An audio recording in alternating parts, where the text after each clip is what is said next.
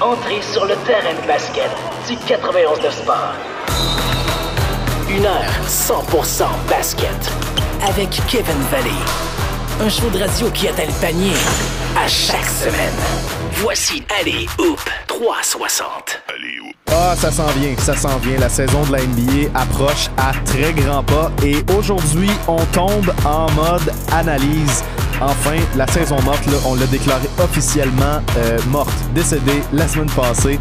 Cette semaine, on rentre dans euh, le plus intéressant du sujet, ce qui s'en vient de façon concrète.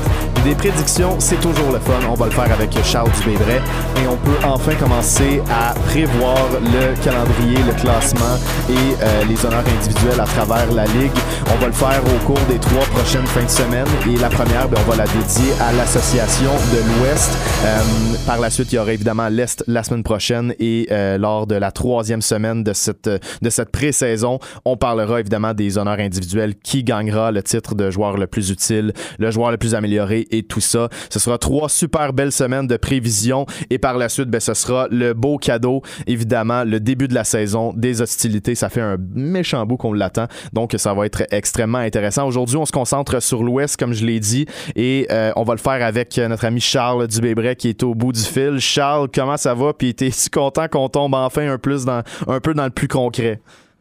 Oui, effectivement, ben avec le début des camps d'entraînement, c'est toujours la, la petite période excitante de, de, revoir les équipes sur le terrain, voir comment bon, tout le monde est de bonne humeur la première journée, ou presque tout le monde, parce que je pense qu'il y a des équipes qui ont, qui ont leur, euh, leur lot de, de situations, Ouf. comme les Sixers avec ouais. Ben Simmons et puis euh, euh, toutes les histoires de vaccination dont on ouais. entend parler à travers la Ligue, qui vont, qui vont certainement pas simplifier les, euh, les affaires des coachs de, dans différentes organisations. Mais bon, je pense que c'est le monde dans lequel on vit maintenant, puis on va être rapidement capable de se concentrer sur le basket d'ici quelques semaines. As, mais tu as raison de le mentionner. Par contre, la saison passée, c'était loin d'être une saison régulière, mais cette année, ça ne sera pas tant non plus. Tu as parlé des joueurs non vaccinés.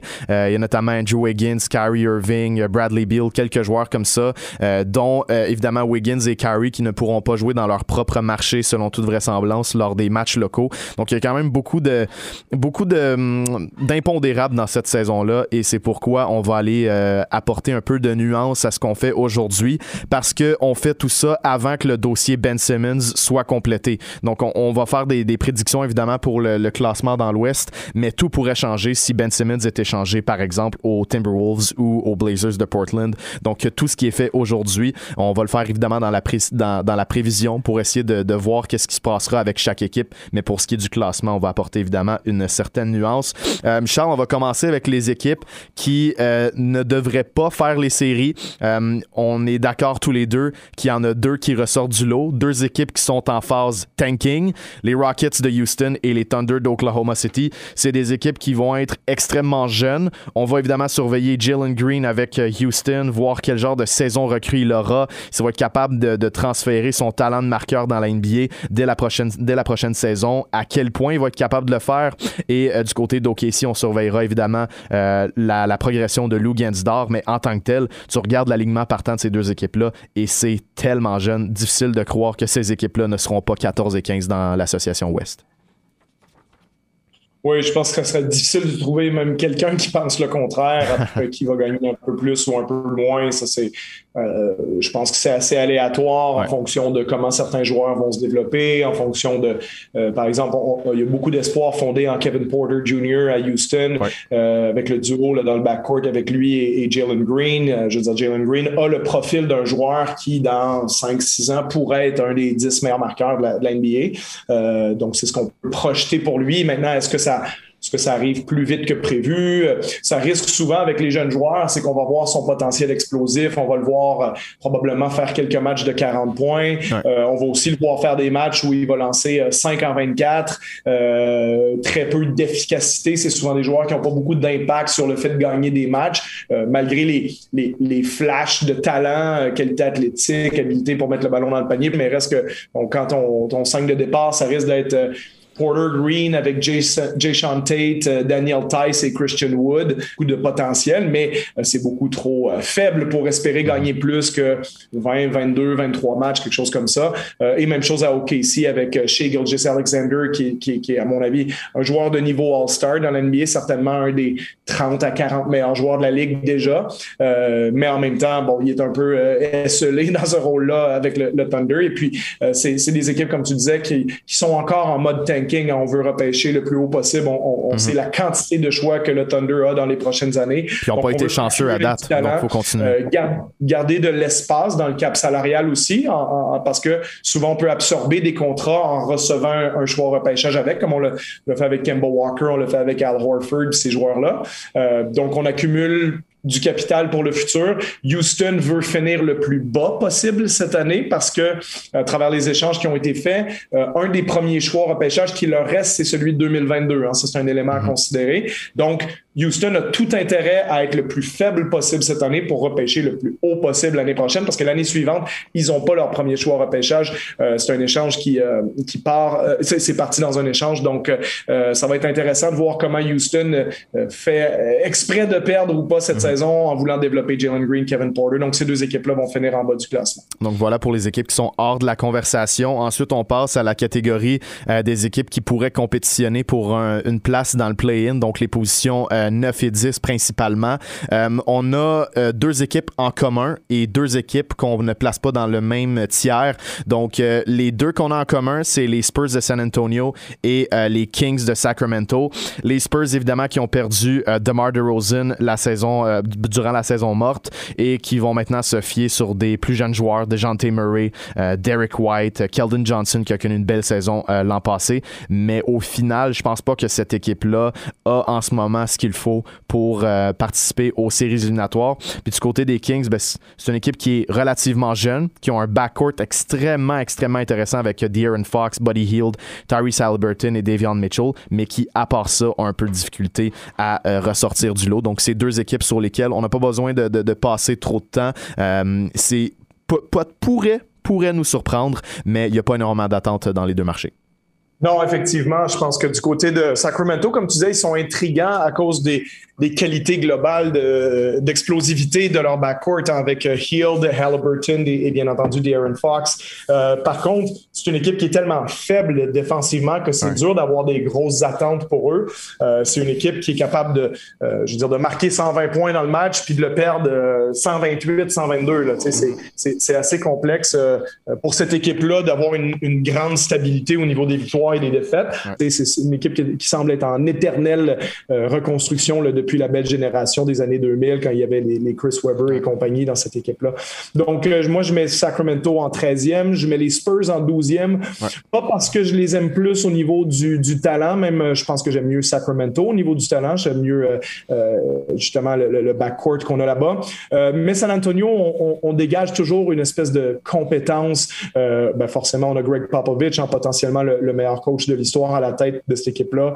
il y a une espèce de de, de, de, côté zen à San Antonio qui fait qu'on trouve toujours le moyen de, ne pas se, battre nous-mêmes, de, gagner un peu plus de matchs que les gens s'attendent à ce qu'on gagne. Donc, euh, de Jean-T. Murray euh, est probablement rendu leur meilleur joueur, ce qui n'est pas une bonne nouvelle. J'aime beaucoup de Jean-T. J'ai interagi avec lui là, euh, quand j'étais en Summer League avec, avec San Antonio. Donc, excellent jeune joueur, qualité défensive énorme, beaucoup d'explosivité. Derek White, c'est deux joueurs assez solides, mine de rien, même si c'est pas spectaculaire euh, dans leur backcourt, mais bon, leur 5 de départ risque d'avoir probablement Doug McDermott, Keldon Johnson, Jacob.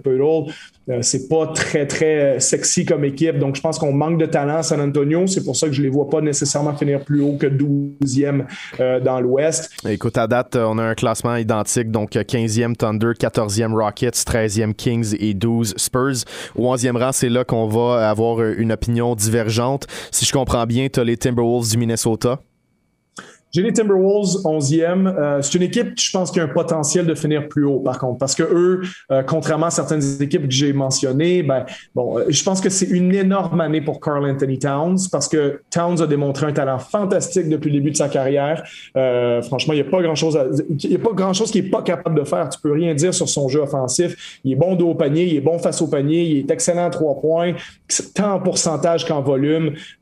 physiquement, il est énorme. Donc, tu sais, c'est quelqu'un qui a le talent pour être un des cinq meilleurs joueurs de la Ligue. Par contre, défensivement, c'est une catastrophe depuis le début de sa carrière. Euh, c'est quelqu'un dont l'attitude a été questionnée en termes de est-ce que c'est un gagnant ou c'est juste quelqu'un qui, a des calories vides en termes de chiffres, mais mm-hmm. il a tout le talent justement pour prouver aux gens qu'il peut faire quelque chose. Sauf que là, à un moment donné, quand tu as été euh, le premier choix au repêchage en 2015, c'est quand même le début de sa septième saison en NBA. Puis, on peut lui donner un peu un pass sur les dernières saisons. La situation, bon, est extrêmement triste. Sa mère qui est décédée du COVID euh, dans les dernières années. Euh, les choses n'ont pas été simples en termes de blessures pour lui, mais bon, à un moment donné, c'est sa septième saison NBA. Va falloir amener les, Timberwolves quelque part. On a seulement une apparition en, en, séries éliminatoires depuis qu'il est là.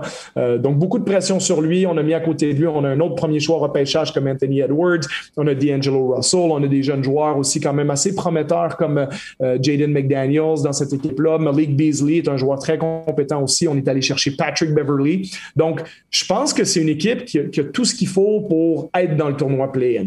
Donc, finir pourquoi pas huitième, neuvième, voire dixième, et je serais pas du tout surpris si ça arrive. C'est dur pour moi de ne pas les mettre là, je les mets onzième, euh, mais c'est plus parce qu'il y a certaines équipes en haut, l'Ouest est fort, donc euh, c'est plus parce que il y a peut-être certaines équipes que en lesquelles j'ai plus confiance qu'envers les Timberwolves, mais Chris Finch a fait des belles choses dans la deuxième moitié de saison quand il a remplacé Ryan Saunders comme entraîneur. Anthony Edwards s'est développé.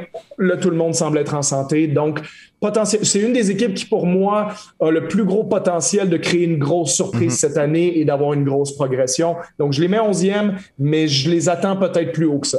Vois-tu, je les ai 9e euh, et j'ai passé très près de les positionner en série. Euh, avec ce qu'on a vu d'Anthony Edwards dans la deuxième moitié de saison l'an passé, j'ai l'impression qu'une une saison complète d'Edwards avec Towns, avec Russell, si les gars peuvent s'acclimater ensemble, ça va pouvoir donner une équipe de séries éliminatoires, ou du moins sur le bord de l'être.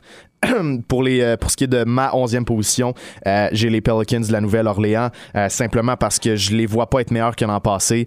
oui, Zion Williamson a connu toute une progression. évidemment, des chiffres des chiffres historiques près de l'anneau, des chiffres qu'on n'avait pas vus depuis des années, mais euh, on, a, on a laissé partir Lonzo Ball et le plan de remplacement, c'est Devante Graham. Je m'attends à une belle progression de Nickel Alexander Walker. Brandon Ingram est encore là. Jonas Valanciunas, ça, ça va être très intéressant pour cette équipe-là, mais quand je, quand je considère les équipes qui sont avant au classement, c'est pas, euh, c'est pas un manque de crédit envers les Pels dans mon cas, c'est simplement qu'à un moment donné, il y a seulement 10 places qui donnent accès, ben, en fait, qui donnent une possibilité d'accéder aux Donc, j'ai les Pelicans 11e. Euh, Je sais que tu es dans l'autre catégorie. Donc, on va faire une euh, courte pause et au retour, on va embarquer dans euh, la prochaine, ce qui est les équipes qui sont qui ont de bonnes chances de participer aux séries éliminatoires ou d'être dans le play-in. Donc, voilà pour ces équipes-là. On fait une courte pause et on est de retour dans Alley-Oop 360 pour parler du sérieux, les équipes en séries éliminatoires. Une heure 100% basket. Alley-Oop 360. Avant la pause, on effectuait nos prédictions pour le classement dans l'association de l'Ouest. On est allé euh, du numéro 11 au numéro 15. De 12 à 15, c'était identique pour Charles et moi. 12 Spurs, Kings 13, 14 Rockets et en 15e position, le Thunder d'Oklahoma City. C'est au 11e rang qu'est venu le, premier changement. J'ai les Pelicans de la Nouvelle-Orléans, tandis que Charles a les Timberwolves du Minnesota. Euh, j'en parlais avant la pause des Pels que je, que je place au 11e rang. Je sais que tu es à 10e donc, j'aimerais que tu m'expliques. Euh, évidemment, c'est pas un gros débat. On, s'entend, c'est seulement 10 euh, et 11. C'est pas une grosse différence. Mais euh, explique-moi pourquoi tu les vois dans le play-in. Il y a quelque chose qui se passe dans cette organisation-là. Zion n'est pas nécessairement satisfait de sa situation. Il y a des critiques envers l'état-major. s'est blessé cet été. Qu'est-ce qui te fait avoir confiance cette saison que Zion et les Pills vont être du play-in? Honnêtement, j'ai pas une énorme confiance qu'ils vont être dedans. Je pense qu'il y a beaucoup de potentialité pour que ça se passe moins bien, mais il reste que je trouve que sur papier, il y a quand même, euh, il y a quand même du matériel dans cette équipe-là. Euh, après, comme tu disais, c'est pas un gros débat pour moi, eux ou les Timberwolves, 10e, 11e. Je veux dire, euh, je serais pas surpris que les deux finissent avec la même fiche. Mm. Du côté des Pélicans, offensivement, on était dans la première moitié de la NBA. On a fini 12e défensivement 22e, donc une équipe qui n'est pas extrêmement euh, compétente pour empêcher l'autre équipe de marquer, mais par contre qui, avait une bonne attaque et qui risque de continuer d'avoir ça parce que euh, bon, on a remplacé Steven Adams par Valanciunas. Valanciunas a fait une saison exceptionnelle à Memphis l'an dernier, euh, qui, qui, est un des trois ou quatre meilleurs rebondeurs offensifs de la ligue. Zion Williamson, ben, c'est une star euh, confirmé. Euh, donc, si sa blessure au pied de cet été est bien rétablie, on ne semble pas être trop inquiet pour le début de la saison, euh, selon ce qu'on a dit au, à la journée média lundi.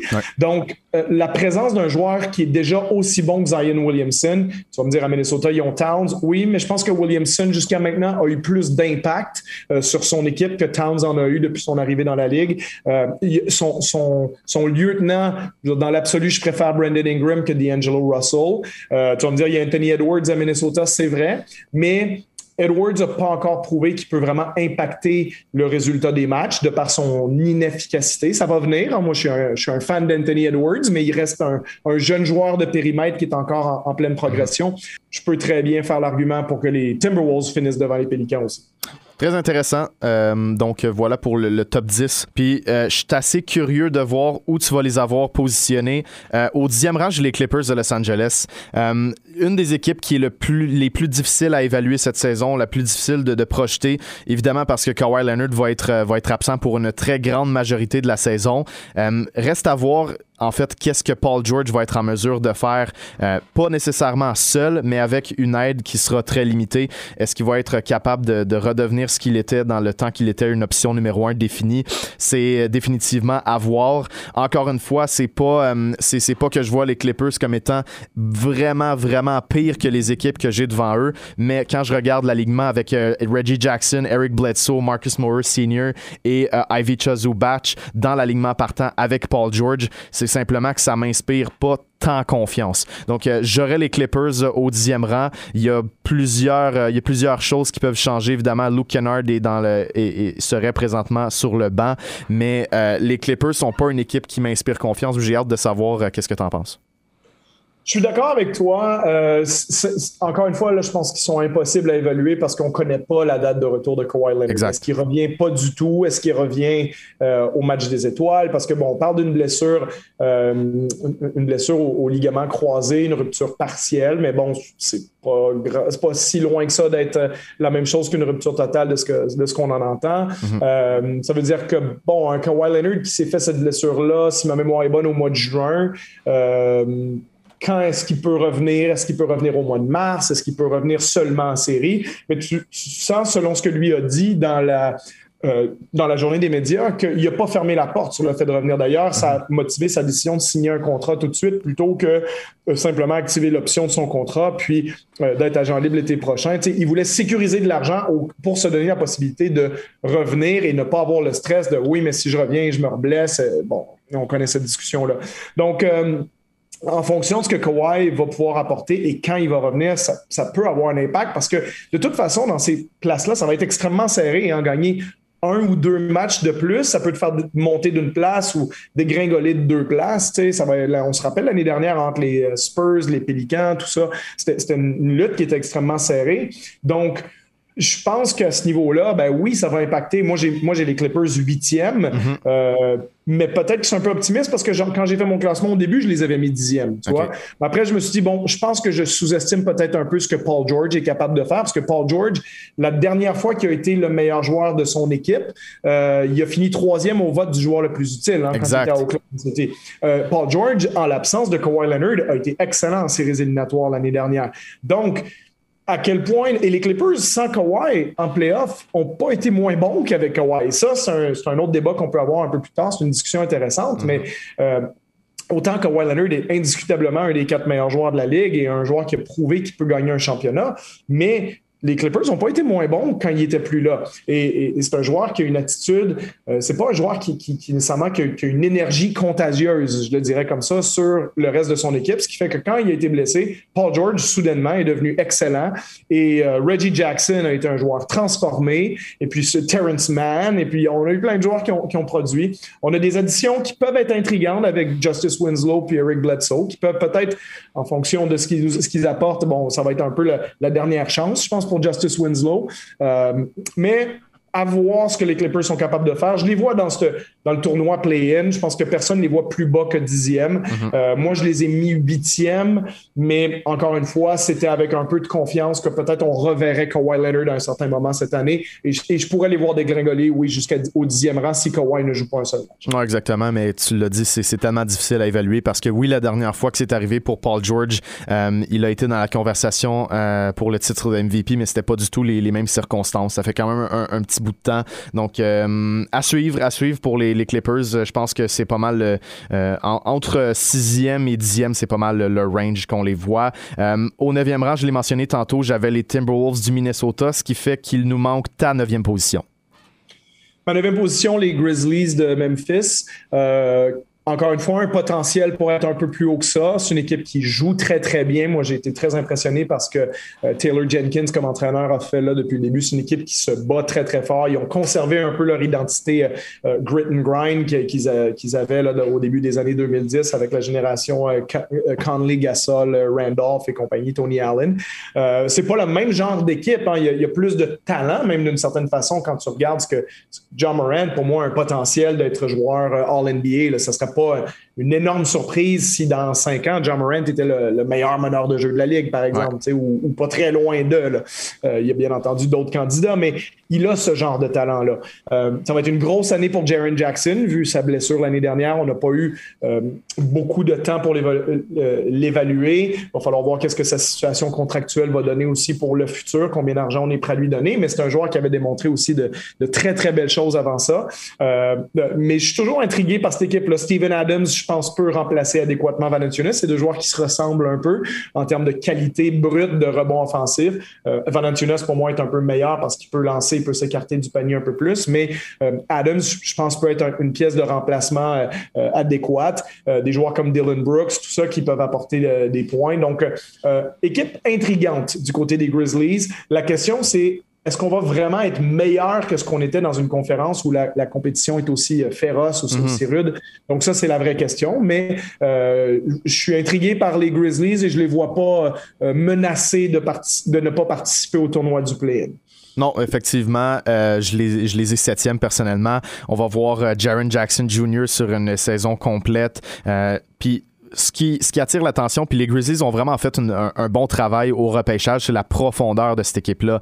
Euh, on a Brandon Clark qui va être sur le banc cette année, Kyle Anderson, euh, un joueur plutôt lent, mais qui, euh, qui livre tout le temps la marchandise. Aussi, Anthony Melton. Exactement. Les gens les suivent un peu moins. C'est une équipe qui n'est pas toujours en, prime time à la télévision, mais les Grizzlies, c'est potentiellement l'équipe la plus profonde de la ligue. Tu vraiment des, 11, 12 joueurs, les, les, joueurs comme Xavier Tillman. Et, ben, il l'était l'an passé. Il l'était l'an passé. On parlera des Lakers un peu plus tard, mais euh, euh, l'an passé, sans aucun doute, pour moi, c'était probablement l'équipe qui a eu le, plus de profondeur puis le plus de constance dans sa profondeur.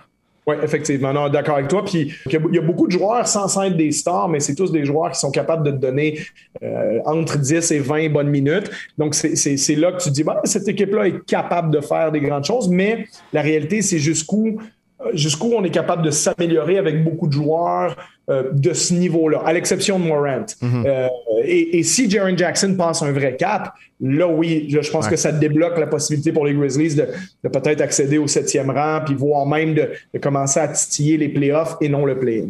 Non, t'as raison. Puis, tu sais, je regarde, euh, je viens de regarder pour, euh, pour le plaisir. Et l'an passé, c'était neuf joueurs qui ont terminé la saison avec plus de neuf points euh, par rencontre. Donc, déjà là, on ça démontre un, peu la profondeur. Puis, dans le play-in de l'an passé, vous avez très bien fait aussi. Donc, c'est une équipe qui a gagné un peu d'expérience. Je pense que, comme tu l'as dit, la clé dans ce cas-là, c'est vraiment Jaron Jackson Jr. et de voir quel genre de progression on va voir. Parce que l'an passé, ça a seulement été 11 matchs pour lui, 14 points par rencontre. Mais on l'a mentionné souvent, c'est un gars qui éventuellement pourrait être un, candidat au joueur défensif de l'année s'il se, s'il se développe comme on le voyait initialement. Donc voilà pour les Grizzlies que j'ai au septième rang. au huitième, j'y vais avec les Blazers de Portland. J'avais failli les, les, positionner un peu plus bas. je me suis résolu à l'idée que Larry Nance Jr. allait, tout, allait être tout un atout pour cette équipe-là. Peut-être le, stabilisateur qu'on avait besoin depuis assez longtemps défensivement. Euh, Damien Lillard va être euh, pour moi un joueur qui va avoir le couteau entre les dents cette année. On le sait qu'il est tanné de perdre, de ne pas se rendre loin en série. Donc euh, je vois encore cette équipe-là être l'une des meilleures offensives de la ligue, mais gagner un petit peu défensivement. Et c'est ce qui pourrait faire la, la différence pour les amener vers un poste de huitième place ou peut-être même en septième.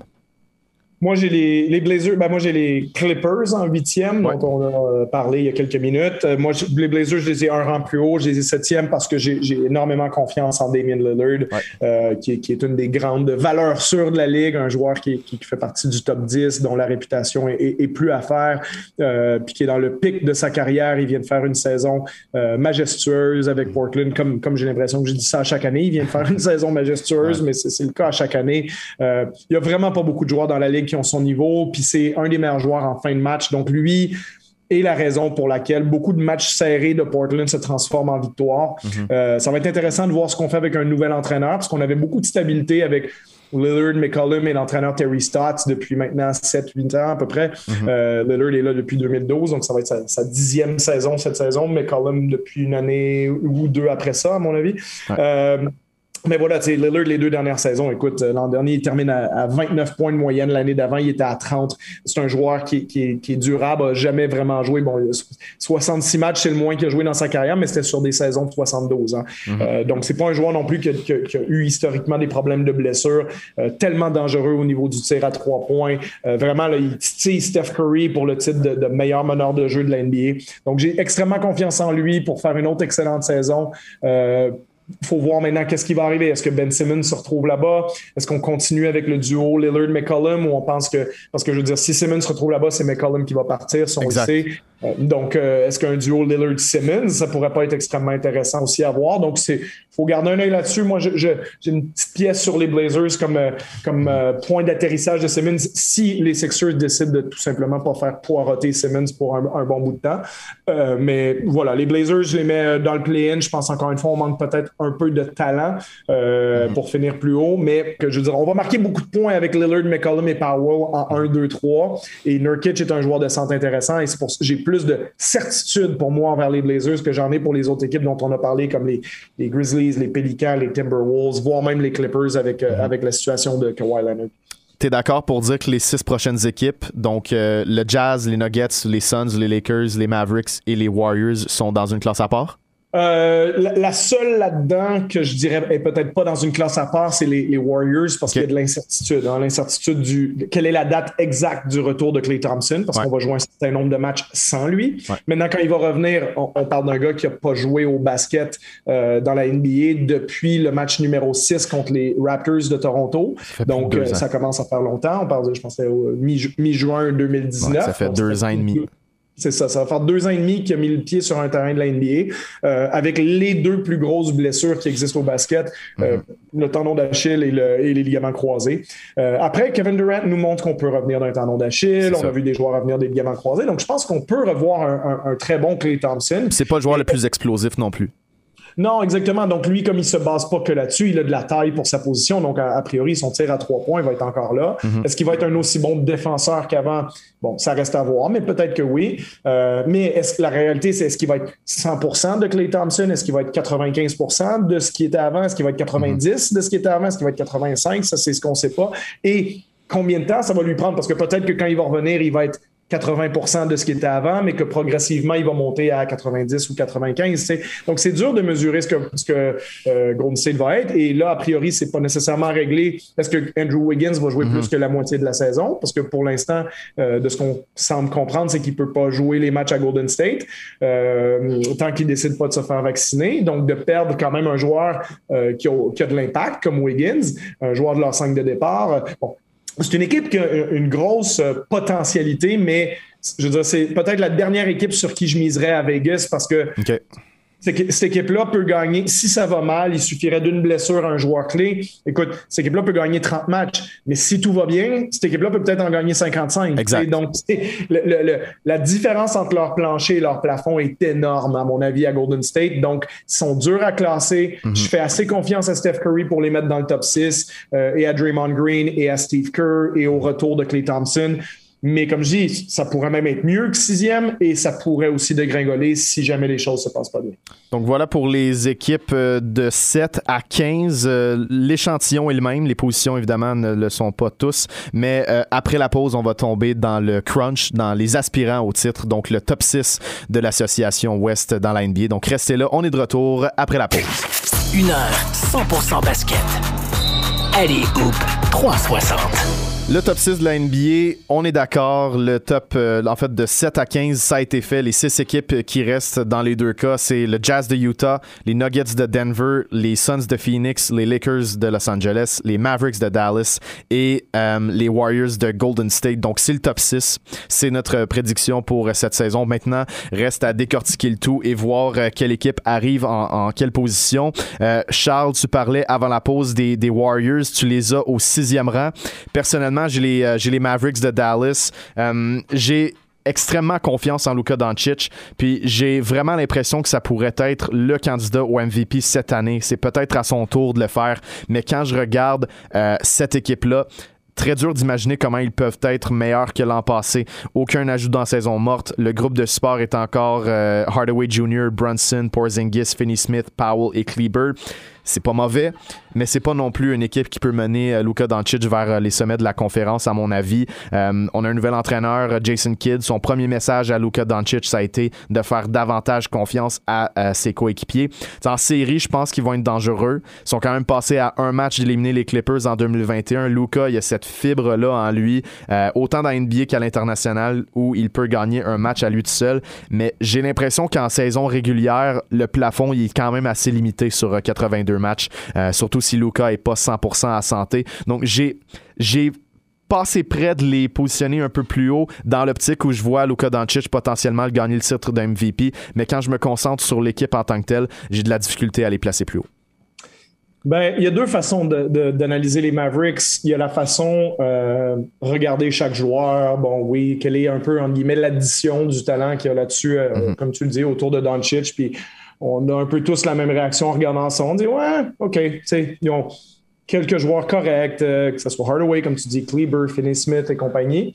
Euh, bon, la, réelle potentialité pour eux et leur, première euh, lueur d'espoir, c'est ce qu'ils ont fait l'année dernière en série, puis en fin de saison, ils l'ont fait avec une version vraiment euh, très diminuée de Kristaps Porzingis.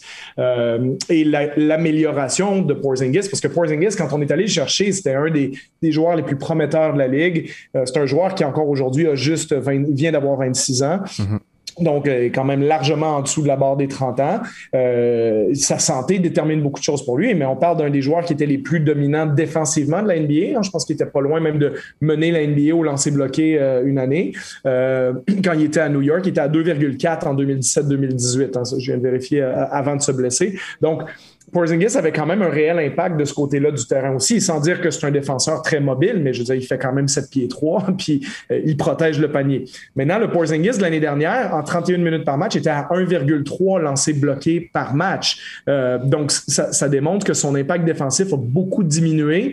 Euh, si on le mesure par 36 minutes, c'est presque une diminution de moitié. Donc, comme Porzingis n'est pas le défenseur qu'il a déjà été, ça limite un peu les potentialités euh, des, Mavericks, sans, parler même du Porzingis qui fait que euh, rester dans le coin à trois points en attaque. Donc, je pense que Kidd doit s'attaquer au problème Porzingis parce que tout le monde après la série disait la même chose dans le monde du basket. Ah, il faut échanger Porzingis. Ben, mhm. Concrètement, tu peux pratiquement pas échanger Porzingis. C'est pas parce que les, les spectateurs, les fans de basket regardent ça et disent Porzingis, c'est insuffisant, donc il faut l'échanger. Ben, je veux dire, s'il est insuffisant, ça veut dire qu'il n'y a pas grand monde qui va en vouloir non plus. Euh, surtout que là, ces trois prochaines années de contrat sont à au-dessus de 30 millions par année. Hein, 31,6 cette année, ensuite ça monte presque à 34, puis en 36 mhm. l'année suivante. Donc, qui veut récupérer plus de 100 millions de dollars en contrat pour un joueur qui vient de mal performer? Qui va te donner un joueur meilleur? Personne. Donc, tu peux pas échanger Porzingis. Donc, il faut que tu espères que Porzingis va être meilleur. Euh, et d'une autre façon, comme je dis, ça c'est la façon d'analyser leur, leur effectif, mais regarde la saison qu'ils ont fait. Déjà, ils ont été assommés par le COVID en début de saison. Euh, et c'est une équipe qui s'est retrouvée avec une fiche euh, au 1er février l'année dernière de 8 victoires, 13 défaites. Donc, ils étaient 5 matchs en dessous de 500. Euh, c'est une équipe qui a fini l'année à 42-30. Hein. Donc, ça veut dire que les 51 matchs suivants, ce qui est un gros échantillon, 34 victoires, 17 défaites pour les Mavericks. Donc, c'est une, une équipe qui a performé à un niveau presque top 5 de la NBA pendant les 50 derniers matchs de l'année. Ils ont juste été au niveau du classement final. Ils ont quand même fini cinquième dans l'Ouest. Ils ont fini à 42-30.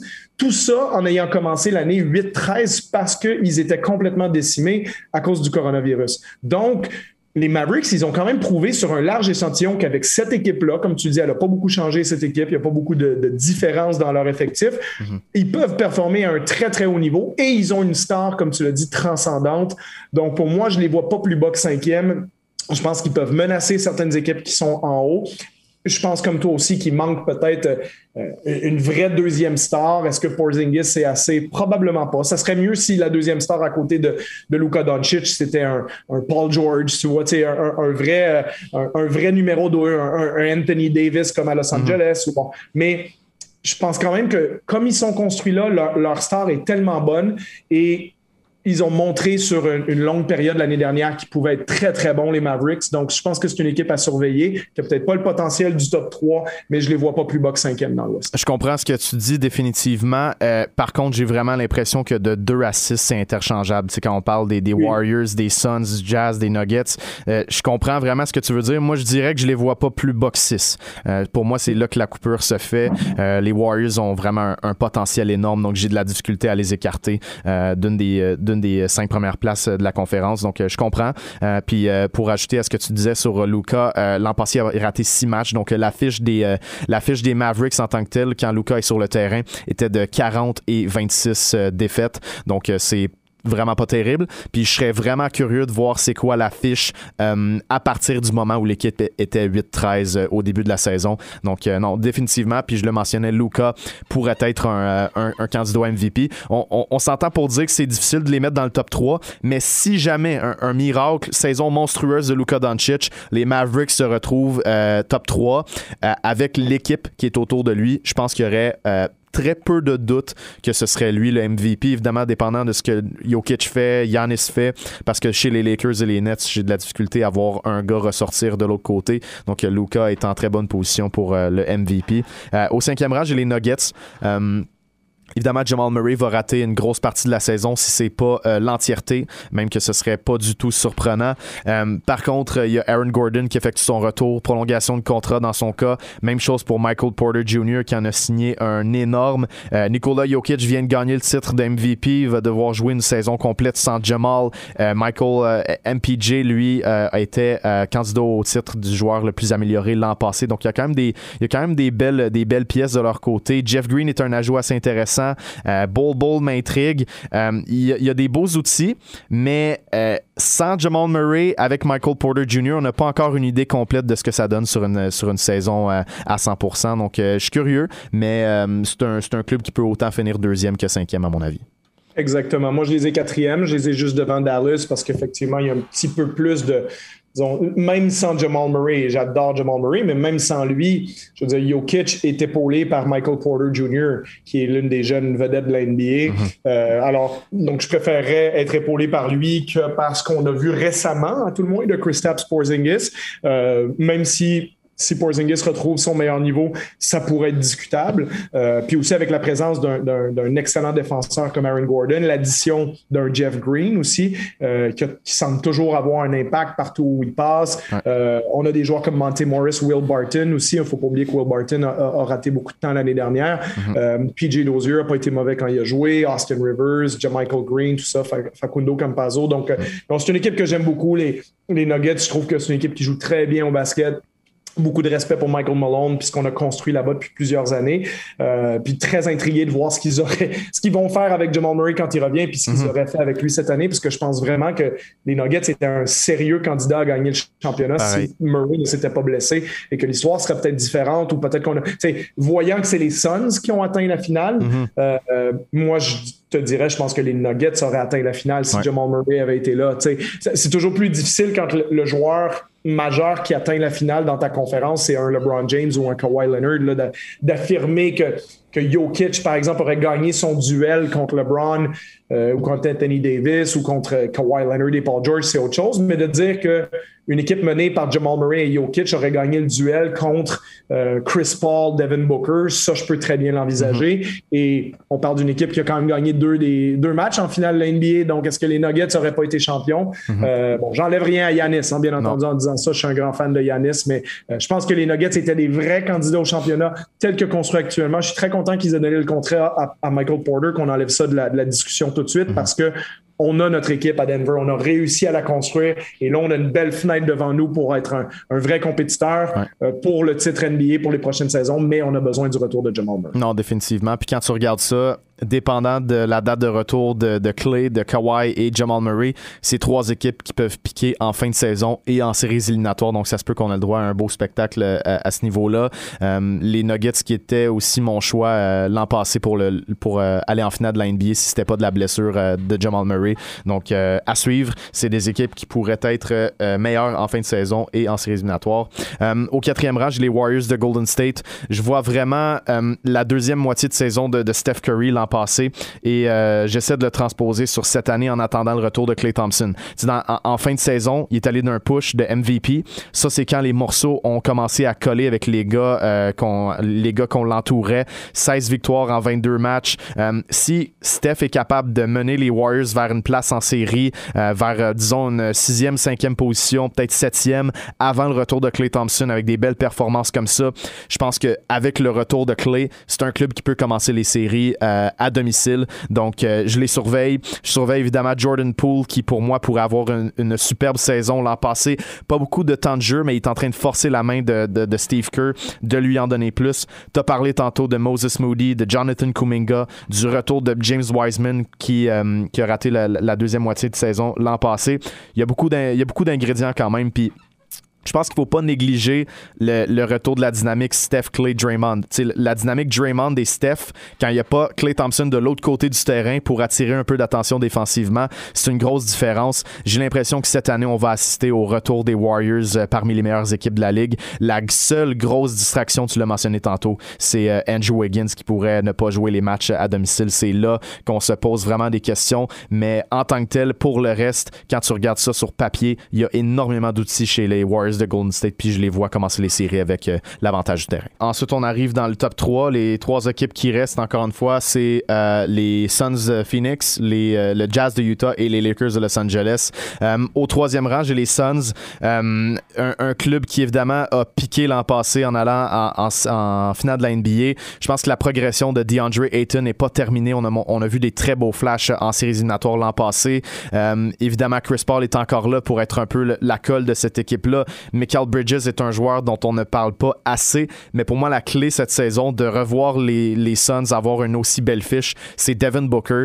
Euh, des books pour moi, et ça, c'est un, c'est un feeling, mais c'est aussi euh, la, quand on analyse la progression des joueurs à travers leur, leur carrière, à quel moment ils sont capables d'aller euh, chercher le prochain niveau.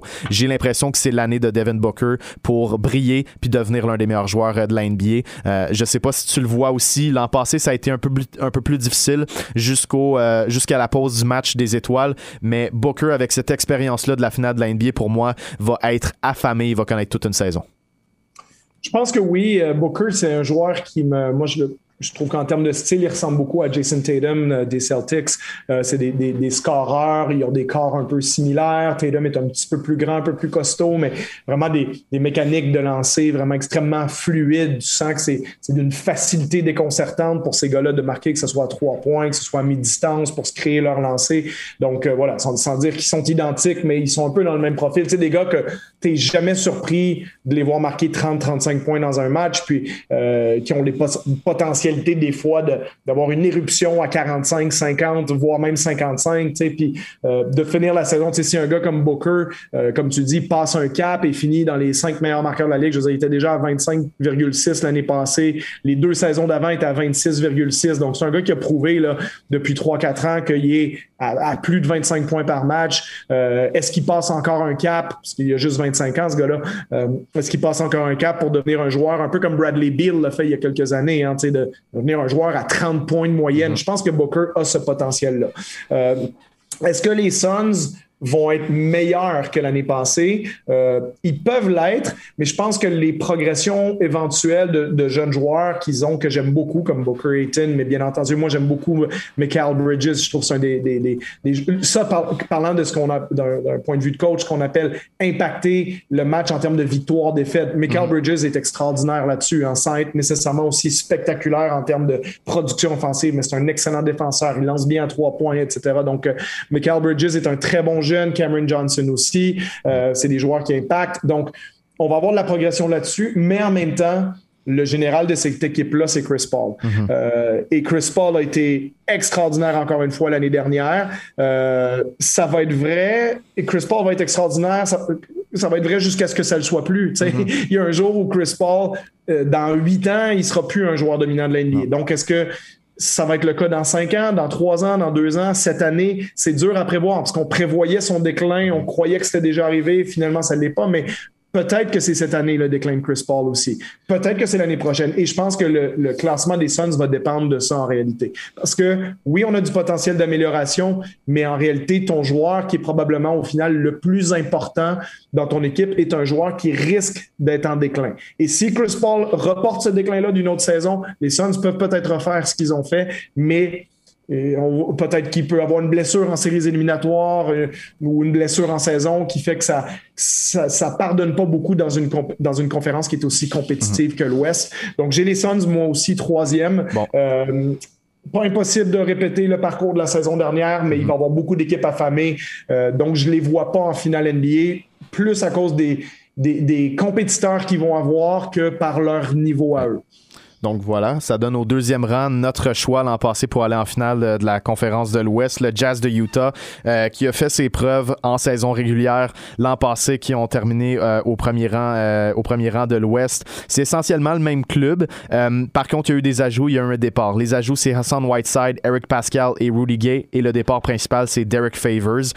malgré tout, on a encore les outils pour connaître une, saison régulière monstrueuse avec un système de jeu au, au, niveau des tirs de trois points, de la distribution du ballon puis de la défensive qui a fait ses preuves. Euh, en série, c'est encore un doute, mais pour ce qui est de la saison régulière, je les vois vraiment terminer au deuxième rang. Moi aussi, puis c'est une grosse année pour eux, même si leur fenêtre ne se termine pas cette année, mais il faut faire un pas en avant du côté de Utah. Ça a été une grosse déception de ne mm-hmm. pas battre les Clippers l'année dernière quand tu mènes la série 2-0 et que Kawhi Leonard se blesse, euh, puis tu perds quatre matchs en ligne. Donc ça, ça a été vraiment un gros, un gros coup de poing euh, en plein visage à, cette organisation-là qui, construit bien depuis plusieurs années puis qui a des résultats tellement impressionnants comme c'était le cas l'année dernière.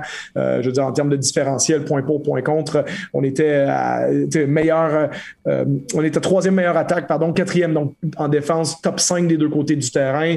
Euh, par 100 possessions, on est à plus 9,3, ce qui est exceptionnel. 52 euh, victoires. Donc, mais pas de succès en série. Et tu sais à qui ça me fait penser un peu? Ça me fait penser au box de Milwaukee mhm. des années d'avant. Euh, à la différence où on n'a peut-être pas une star transcendante comme Antetokounmpo, mais Milwaukee, grosse domination saison régulière. On n'arrive pas à atteindre la finale de la NBA deux années consécutives. Mhm. Euh, beaucoup de, discussions au niveau de la constitution de l'équipe, de l'entraîneur, etc., etc. Mais euh, au final, on a gagné le championnat à Milwaukee cette saison.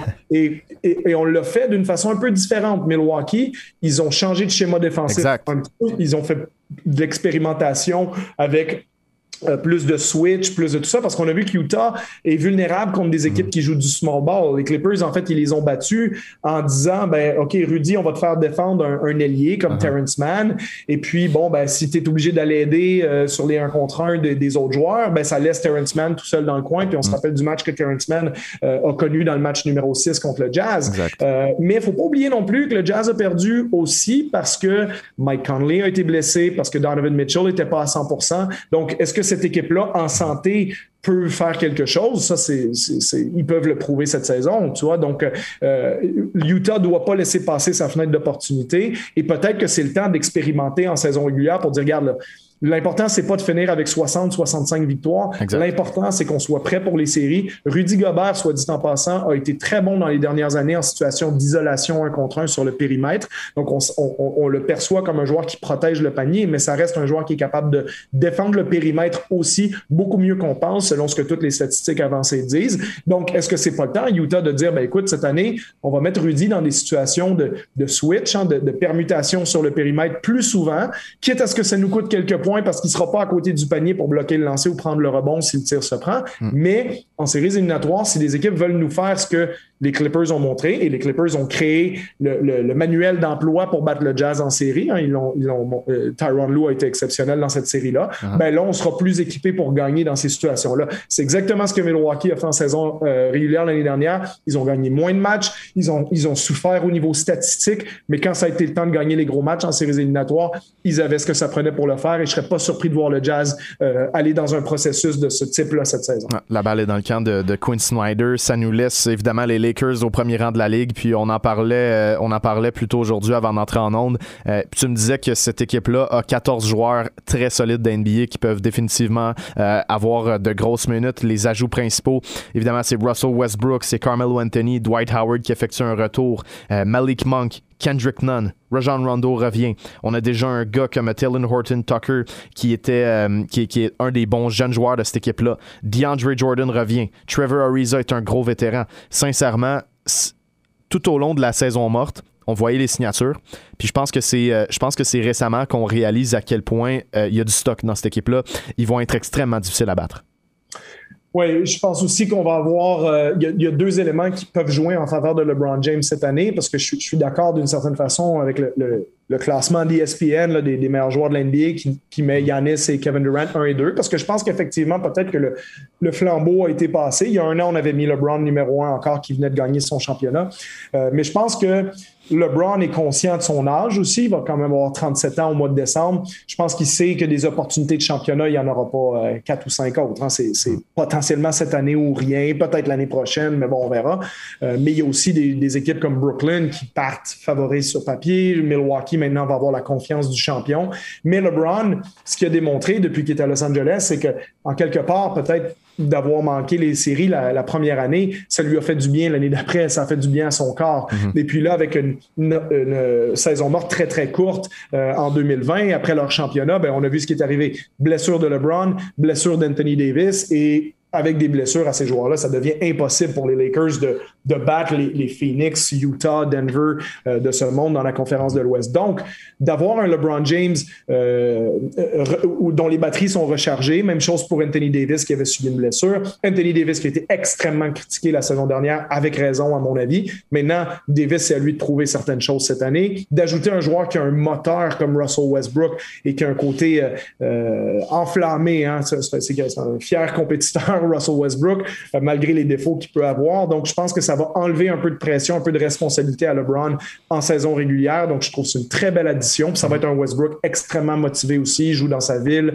n'a jamais gagné un championnat. Il sait que c'est sa chance de le faire. Donc, ça, je pense, ça a beaucoup de sens pour eux d'être allés chercher Westbrook. Mm-hmm. Et on a complété ça avec beaucoup de tireurs à trois points, euh, que ce soit euh, Ellington, Monk, Ariza, Carmelo Anthony qui a lancé 40% l'année dernière. Et on a, on a beaucoup d'outils à Los Angeles parce que si on veut jouer grand, on peut utiliser un peu plus de Dwight Howard et de DeAndre Jordan et de mettre Anthony Davis en 4, LeBron James en 3, euh, puis de jouer gros, costaud comme on l'a fait l'année du championnat.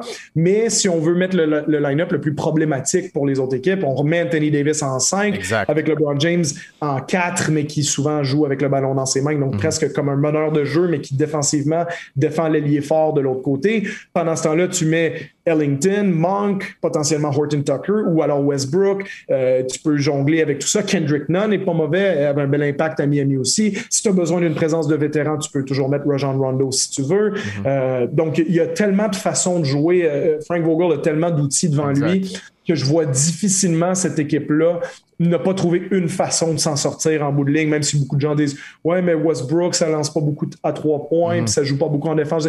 C'est un contexte différent de jouer à côté de LeBron James et Anthony Davis aussi.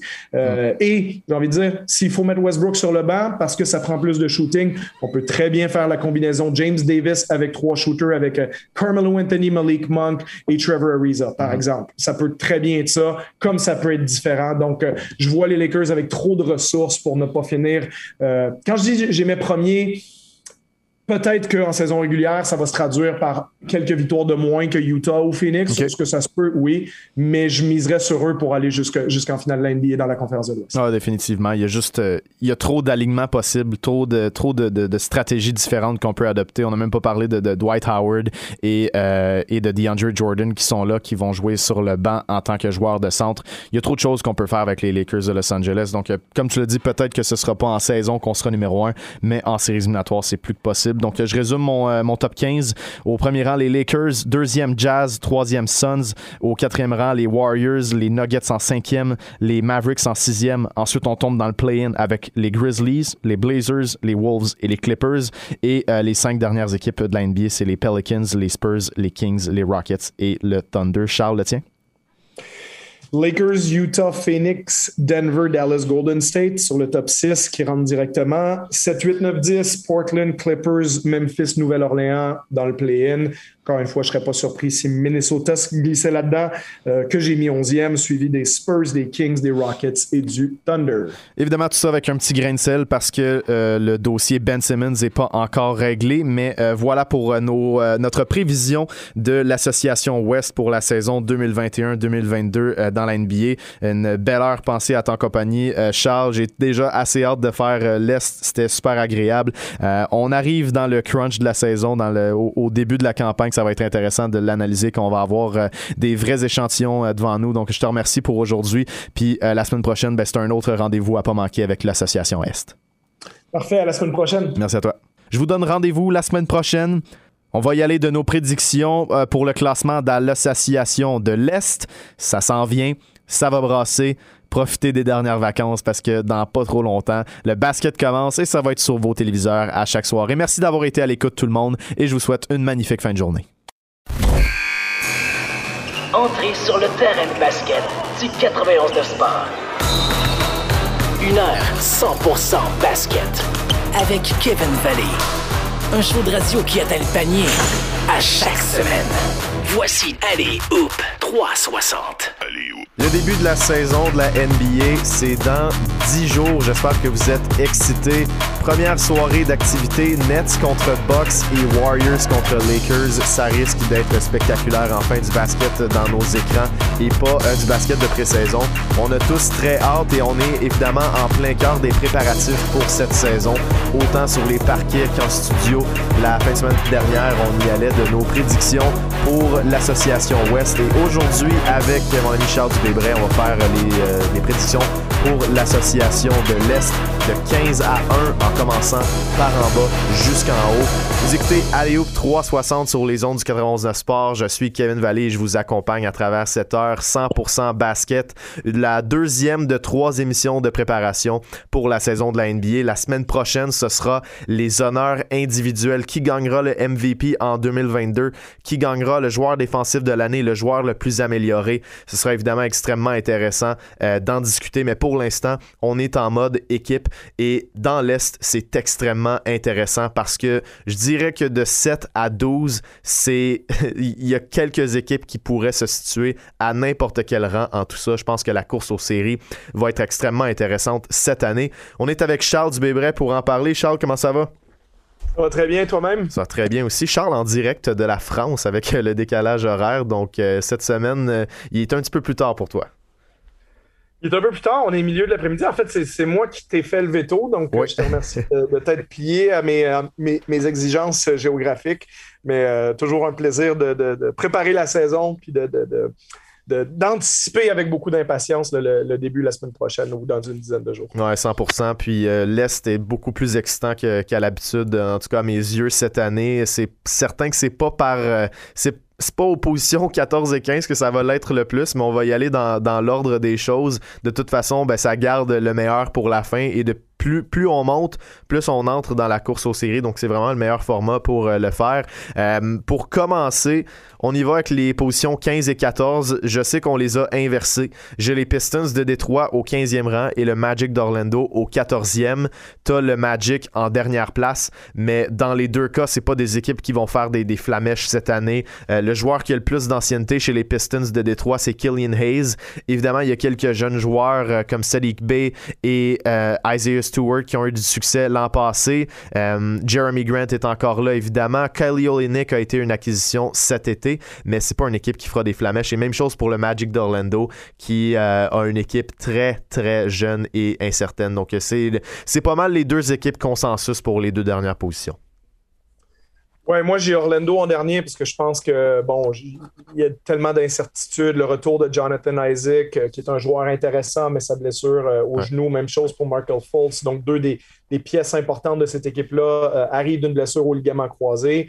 Euh, bon, on a fait une vente de feu l'année dernière. On a, on a, mis fin à cette génération euh, Nicolas Vucevic avec Evan Fournier, Aaron Gordon. On a échangé tout ça à la date limite des transactions pour clairement bâtir sur le futur, ce qui leur a donné le quatrième choix, pardon, le, cinquième choix au repêchage, Jalen Suggs, qui en réalité, on pensait que ça allait être le quatrième que les Raptors allaient sélectionner. Mais bon, Suggs est un joueur intriguant. On le compare un petit peu à un, à un jeune Jason Kidd euh, dans les cercles NBA. Donc, euh, bon, si Suggs a une carrière à la hauteur de Jason Kidd, euh, il, y a des, il y a des beaux jours dans l'horizon du, Magic d'Orlando. on ne sait pas exactement à quel niveau Fultz va revenir. sa place Cole Anthony, leur choix de première ronde l'année dernière, à une position plus naturelle de, deuxième meneur de jeu, puisque de le mettre comme meneur titulaire, je pense pas que c'est un joueur qui a mhm. euh, l'étoffe d'être euh, d'être ça dans la NBA, puis, que ça fasse une bonne équipe avec lui. il y a du talent là avec Suggs et, et, même Fultz d'une certaine façon, mais en général, quand tu as des jeunes arrières dans la NBA, ça équivaut à une chose, c'est-à-dire perdre des dizaines et des dizaines et des dizaines de matchs. Euh, ça ne se traduit pas par des victoires. Donc, il euh, faut s'attendre à ce que le Magic d'Orlando soit très faible. On n'a pas grand-chose sur le périmètre. Isaac, qui est un des meilleurs défenseurs de l'NBA, vraiment un candidat à gagner le titre de joueur défensif de l'année un jour. Euh, c'est ce qu'il démontrait avant sa blessure. Mais il revient d'une blessure au genou. puis bon, poste de centre, ben, c'est des jeunes aussi. Je ne pense pas qu'Orlando va avoir une équipe qui peut gagner vraiment plus qu'une vingtaine de matchs cette année. et puis, je ne serais pas surpris si ça descendait même à, 15 ou 14, parce qu'on n'essaiera pas non plus beaucoup de gagner. On va essayer de repêcher le plus haut l'année prochaine, mhm. Le plus haut possible l'année prochaine, pardon. Euh, du côté des Pistons, que j'ai en 14e place, ben, un peu le même principe. Euh, on a une possibilité d'avoir un joueur qui, euh, sur le long terme, pourrait avoir une très, très grande carrière. On pense à Kate Cunningham, qui a été le premier choix au repêchage, à voir comment faut trouver cette année, est-ce qu'on peut le mettre avec Killian Hayes dans le backcourt et avoir quelque chose d'intéressant là? Ou Killian Hayes, est-ce que ça a été surcoté au moment du repêchage et puis au final, on va, passer à autre chose du côté euh, des Pistons progressivement. Donc, grosse année, à mon avis, pour Killian Hayes, qui a du talent, euh, mais il faut quand même que, ça performe mieux qu'à sa première saison. Euh, Sadiq Bey en 3, qui a eu une, saison intéressante à son année recrue. Même chose pour euh, Isaiah Stewart en 5. Donc, on a eu des bons jeunes. comme tu disais, Kelly Olynyk s'est rajouté là. Jeremy Grant qui a fait une saison exceptionnelle l'année dernière. Mais il reste que quand je regarde cette équipe-là de A à Z, pas beaucoup de talent, euh, beaucoup de joueurs qui, comme tu dis, sont là depuis pas très longtemps et risquent de ne plus être là dans pas si longtemps que ça aussi, euh, parce que c'est une, phase de transition pour donner les clés de la franchise à Kate Cunningham. Mm. Euh, et ça ne devrait pas passer par beaucoup de victoires cette année, mais je pense qu'il y a un petit peu plus de joueurs et un entraîneur comme Dwayne Casey aussi qui a la réputation, on l'a vu à Toronto, mais que ses équipes sont quand même assez assez dur, entre guillemets. C'est quelqu'un qui, est capable de faire jouer les jeunes joueurs euh, assez durement. Donc, euh, je pense que les, Pistons ne vont pas s'avouer vaincus match après match, mais on n'a pas le talent pour gagner plus de 25 matchs à Détroit cette année. 13e rang, l'autre équipe qui, pour moi, ressort un peu du lot euh, de façon négative, mais qui pourrait causer surprise, c'est simplement qu'en début de saison, on n'a pas assez de, de, matériel sur lequel se baser, de matériel convaincant. Quand on regarde sur papier les Cavs de Cleveland, avec Colin Sexton, Darius Garland, Evan Mobley qui s'est rajouté au groupe, Jared Allen qui est déjà là au centre. L'acquisition évidemment de Laurie Markkinen, Isaac Okoro qui était une recrue l'an passé, Ricky Rubio qui est un, euh, ajout en tant que vétéran sur le banc. Euh, cette équipe-là beaucoup sur papier, mais il va vraiment falloir trouver une recette gagnante et j'ai pas l'impression que c'est cette année qu'on va être en mesure de le faire, donc je les positionne en position 13. Même chose pour moi. encore une fois, c'est une équipe qui a des ingrédients pour peut-être surprendre un tout petit peu. Quand j'ai un tout petit peu, il ne faut pas les attendre de 7e, 8e. Mais euh, je veux dire, la façon dont l'équipe est construite, l'architecture de l'équipe est intéressante. Tu as deux, deux arrières qui peuvent mettre beaucoup de points euh, en Sexton et Garland, comme tu le disais. Tu as un intérieur qui est un bon poseur d'écran pour plonger au panier, pour euh, offrir de la verticalité avec Jared Allen. et autour de ça, on a un autre intérieur qui a beaucoup de polyvalence et qui a des bonnes capacités défensives avec Evan Mobley. Jared Allen est lui-même un bon défenseur à la position 5. Euh, à, côté de ça, on a rajouté un grand qui peut lancer à trois points de manière efficace comme Larry Markkinen qui a été rajouté. Est-ce qu'on intègre un peu de Kevin Love là-dedans ou peut-être Kevin Love, ça va se terminer par un échange, voire même un buyout en plein milieu de saison? Il euh, ne faudrait pas se surprendre de ça, mais il reste que est-ce que Kevin Love peut pas euh, donner une présence de, vétéran de, 15 à 20 minutes, à voir si Cleveland va aller dans cette direction-là et que Kevin Love accepte ce rôle-là aussi? Uh-huh. Mais c'est pas inintéressant l'équipe qu'on a, Isaac Okoro en trois, qui a des montrer quelques flashs. Je suis pas un grand fan jusqu'à maintenant, mais euh, je le compterai pas pour euh, euh, sortie de la rotation. Je pense que c'est quelqu'un sur qui on va investir encore parce qu'il peut défendre, il peut mettre des tirs à trois points. Donc, l'architecture est intéressante, mais tous ces joueurs-là sont jeunes. Je vois pas sur qui on va réellement s'appuyer pour dire, OK, on va se battre contre les équipes qui sont une coche plus haut que nous et, maintenir ça pendant 82 matchs. Je pense qu'il va y avoir beaucoup d'erreurs, d'inexpérience et, en réalité, il y a beaucoup de ces joueurs-là aussi dont on ne connaît pas la réelle valeur. Hein. Il y a beaucoup de gens dans la NBA qui se posent la question sur Colin Sexton parce que d'un côté, Colin Sexton, c'est 24 points par match avec des pourcentages intéressants en plus l'année dernière, en 48% du terrain, 37% de la ligne à trois points. Donc Sexton a, été bon, mais il y en a beaucoup qui le comparent un peu à, un genre de Jason Terry par le passé ou peut-être un genre de Lou Williams dans la NBA d'aujourd'hui, euh, un, joueur qui est peut-être plus efficace comme sixième homme pour rentrer, bougie d'allumage, met plein de points, mais est-ce que tu as une réellement bonne équipe si lui est, sur ton 5 de départ? Donc, euh, les opinions divergent beaucoup sur lui selon ce que j'entends avec mes connexions dans la Ligue. Il y en a qui pensent qu'il est très, très bon, il y en a qui pensent que c'est plus un sixième homme. On n'a pas vraiment la réponse à ça. Il n'y a que 22 ans. Garland n'a que 21 ans. Coro en a 20. Jarrett Allen en a 22. Donc, je pense qu'il y a trop d'inexpérience là pour s'attendre à ce que les Cavaliers finissent plus haut que 13. Au 12e rang, j'ai les Pacers de l'Indiana. Euh, je sais que tu les as un peu plus Euh, comme on le mentionnait tantôt, il y a quelques clubs qui pourraient autant finir 7e que 12e ou 8e que 12e. Ça dépend de, l'opinion. Euh, ça, me fait mal au cœur un peu de les positionner aussi bas parce qu'on sait que les Pacers, année après année, peu importe les circonstances, trouvent une façon d'être plus que décent. Et cette année, on a comme entraîneur Rick Carlisle, l'ancien des Mavericks de Dallas, qui peut, qui peut ressortir beaucoup des gars qu'il aura sous sa ben, en fait, euh, les gars qu'il aura avec euh, les Pacers. Euh, Miles Turner est un excellent défenseur, un des leaders de la ligue pour les blocs. Domantas Sabonis est tellement polyvalent offensivement à la position 4 et tu as quelques autres outils. Malcolm Brogdon, Karis Levert et TJ Warren qui sont, qui sont blessés en ce moment. Mais sur le banc également, on a eu quelques preuves l'an passé de la part de gars comme TJ McConnell, Jeremy Lamb, les Holiday, Chris Duarte qui a été repêché, qui a été repêché au dernier euh, au dernier. Euh, il y a beaucoup de pièces euh, avec les Pacers. Puis personnellement, c'est pas un désaveu que je les positionne 12e. C'est simplement que je regarde les équipes un petit peu au-dessus et j'ai l'impression que c'est des clubs qui vont pouvoir en tirer plus en saison, régulière. Mais c'est une équipe qui a toutes les pièces. C'est vraiment pas un désaveu. Ouais, moi, je les ai un peu plus haut parce que je, pense que certains de leurs joueurs dans leur équipe, surtout dans leur 5 de départ, qui sont vraiment des joueurs confirmés. Tu n'as pas trop de doute à savoir ce qu'un Malcolm Brogdon va t'amener, par mhm. exemple. Euh, moi, je suis un grand fan de Brogdon. Je pense que c'est un joueur qui est, très, très sous-estimé dans l'NBA d'aujourd'hui. Euh, c'est un gagneur, c'est un bon joueur défensif. Euh, c'est quelqu'un qui est capable de mettre des, des points, c'est capable, qui, quelqu'un qui est capable de créer pour les autres aussi. Donc, un grand, grand fan. C'est un joueur qui a eu, entre autres, de la considération pour le match des étoiles l'année dernière. Hein. Mhm. mais 45% du terrain, 39% de la 3 points, 21 points de moyenne, 6 passes, 5 rebonds. donc, vraiment un très, très bon joueur. 28 ans, donc dans le pic de sa carrière. comme tu disais, de Domantas Sabonis ben, a déjà fait le match des étoiles en 20 points, 12 rebonds, 7 passes, euh, deux sélections, donc match des étoiles déjà. Donc on sait ce que Domantas Sabonis va apporter. Euh, Miles Turner a déjà mené la NBA au lancer bloqué deux fois. Euh, donc on sait ce que Miles Turner aussi va, apporter. L'année dernière aussi, c'était 1,5 tirs à trois points réussis par match pour Turner, ce qui était le plus haut de sa carrière à 34% de réussite. Donc on a des joueurs intéressants, puis il n'y a pas vraiment de doute sur ce qu'ils vont nous apporter. Le seul doute en réalité, c'est euh, qu'est-ce que TJ Warren va pouvoir faire pour eux? Parce qu'il est toujours blessé au jour mhm. d'aujourd'hui. Quand est-ce qu'il revient exactement, on ne le sait pas. Euh, Karis Levert, qui a eu sa, sa, récente blessure, bon, devrait être rétabli pour le début de la saison, mais il y a un petit point d'interrogation là-dessus. Mais Levert, l'année dernière, en 35 matchs, tous démarrés pour, pour les Pacers, c'est presque 21 points de moyenne aussi.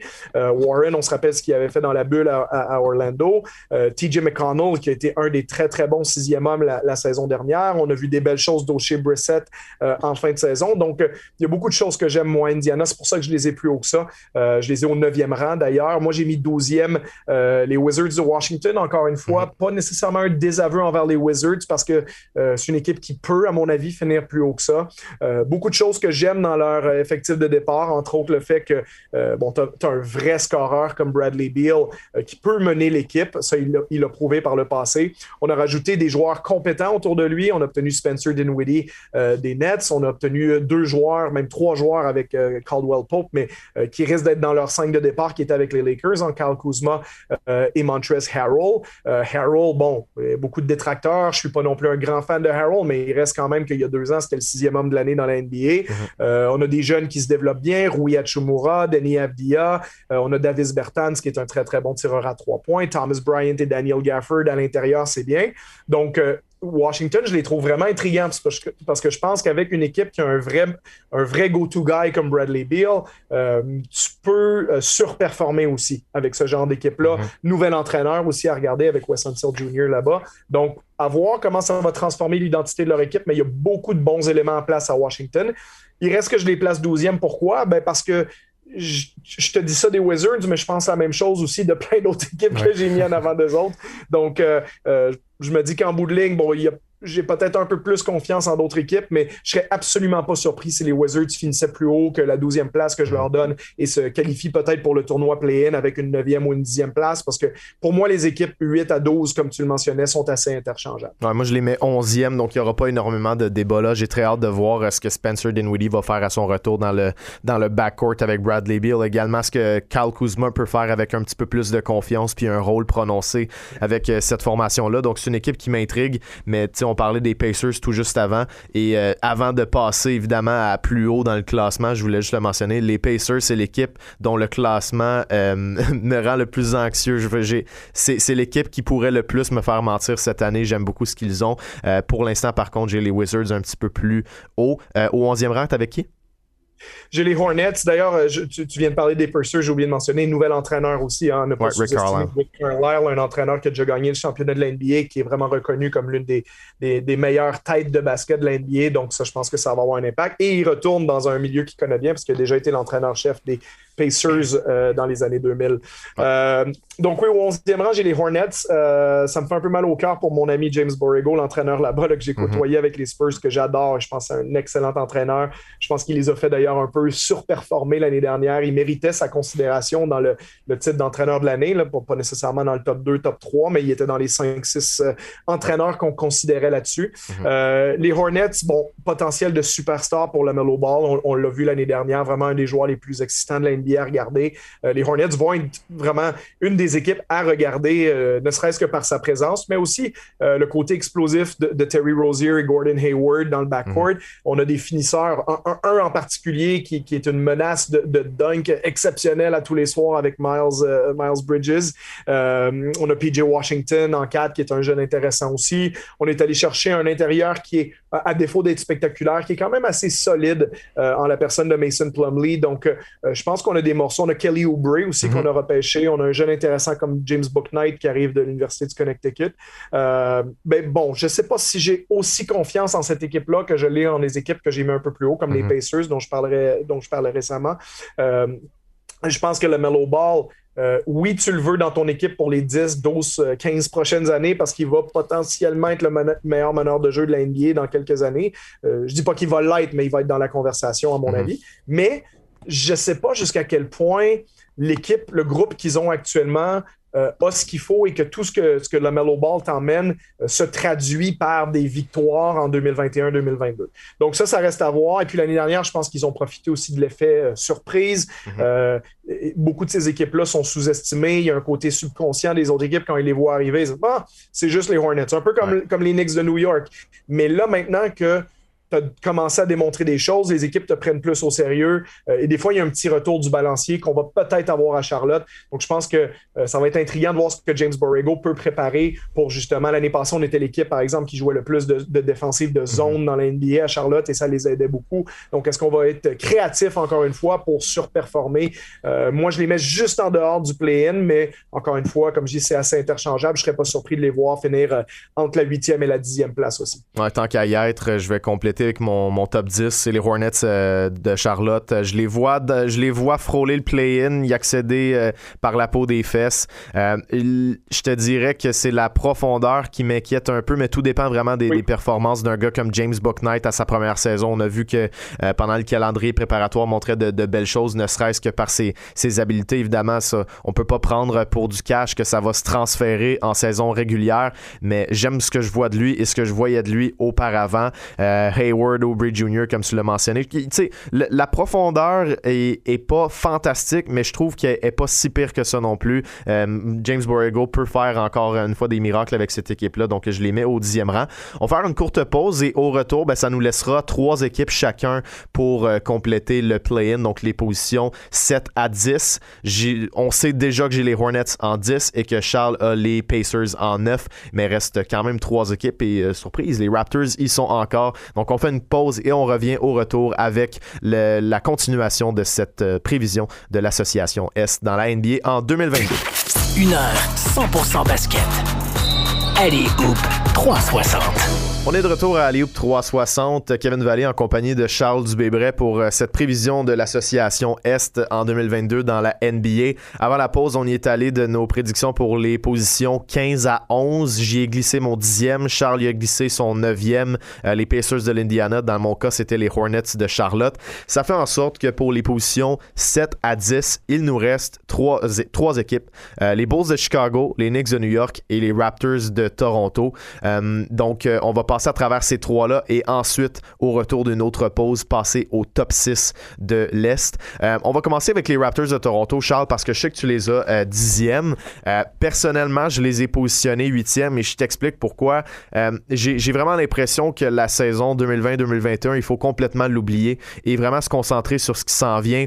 Et quand je regarde cet alignement-là, pour moi, il n'y a pas vraiment... C'est difficile pour moi de dire qu'une équipe composée de Van Vliet, Anunobi et Siakam et qui est aussi bien entouré avec un Gary Trent Jr. qui a un potentiel d'amélioration, euh, Scotty Barnes qui pourrait impressionner, une bonne rotation au centre avec Cambridge, Chris Boucher et Precious Achua. On sait pas qu'est-ce qui va se passer avec Goran Dragic, mais pour l'instant, il est encore là.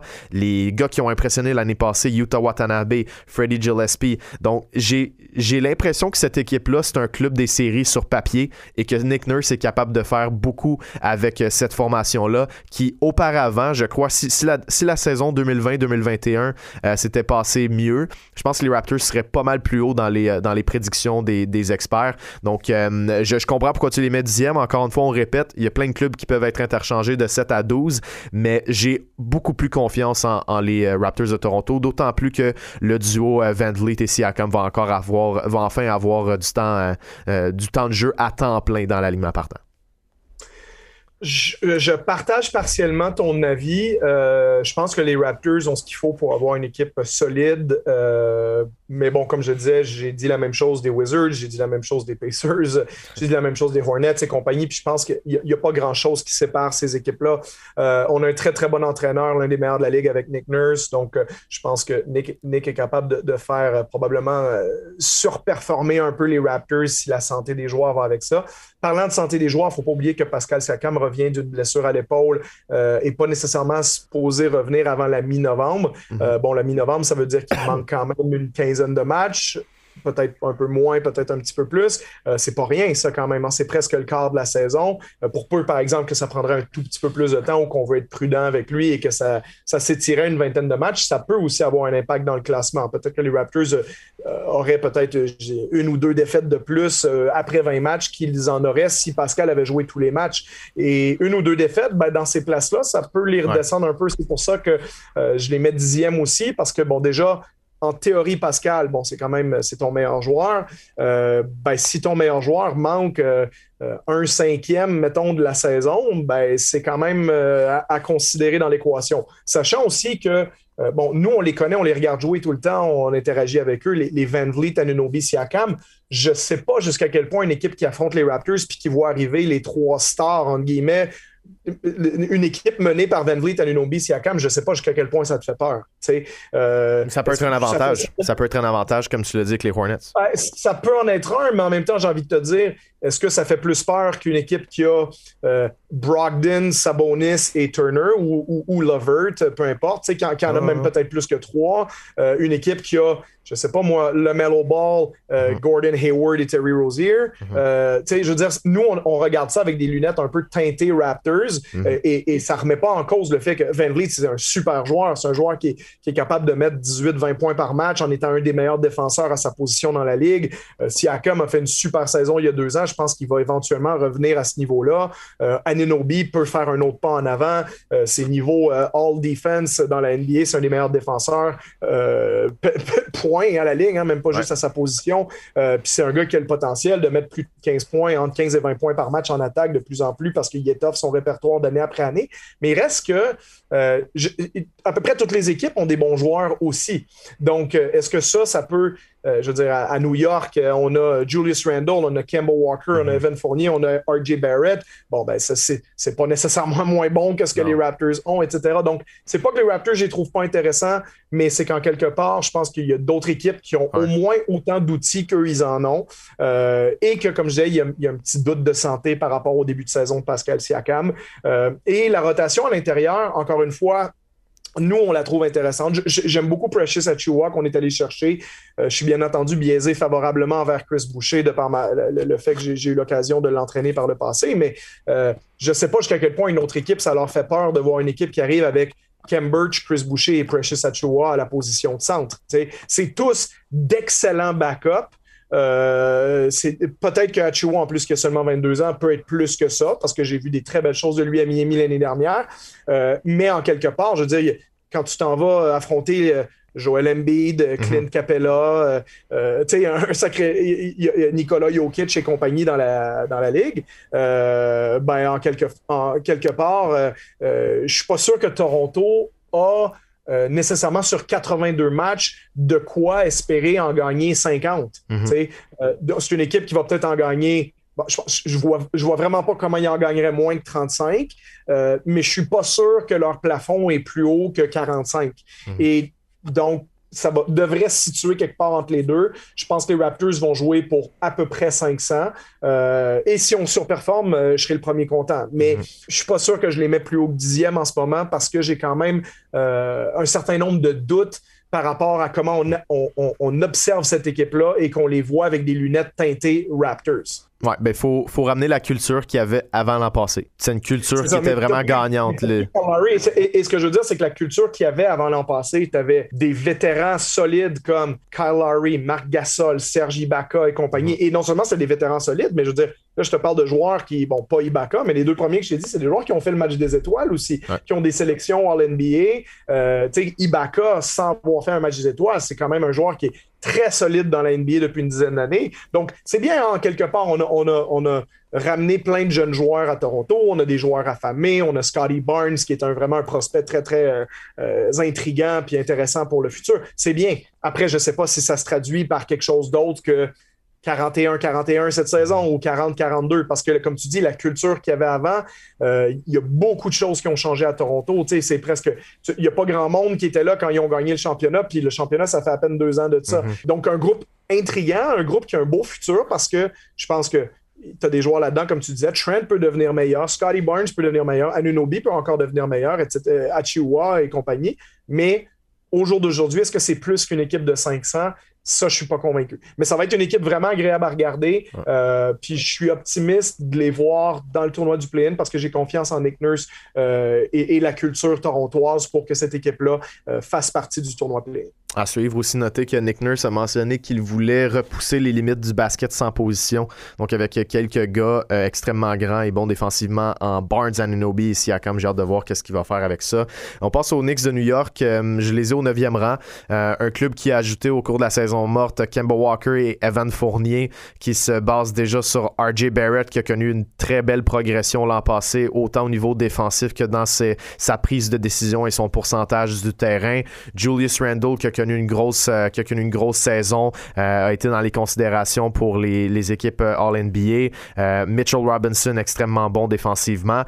par contre, ce que plusieurs voient avec les Knicks, c'est que c'est on, mentionne souvent le mot fluke. Je suis pas nécessairement d'accord. Je pense que oui, on a peut-être surperformé l'an passé avec Tom, et puis son, système très défensif, la mentalité qu'il a imposée à ce club-là. Mais je pense que pense vraiment pas que c'est assez pour, pour que les Knicks descendent aussi bas. Je les vois définitivement dans le play-in, euh, surtout avec l'ajout de Walker et Fournier. Ça nous donne encore plus d'options qu'on en avait avant.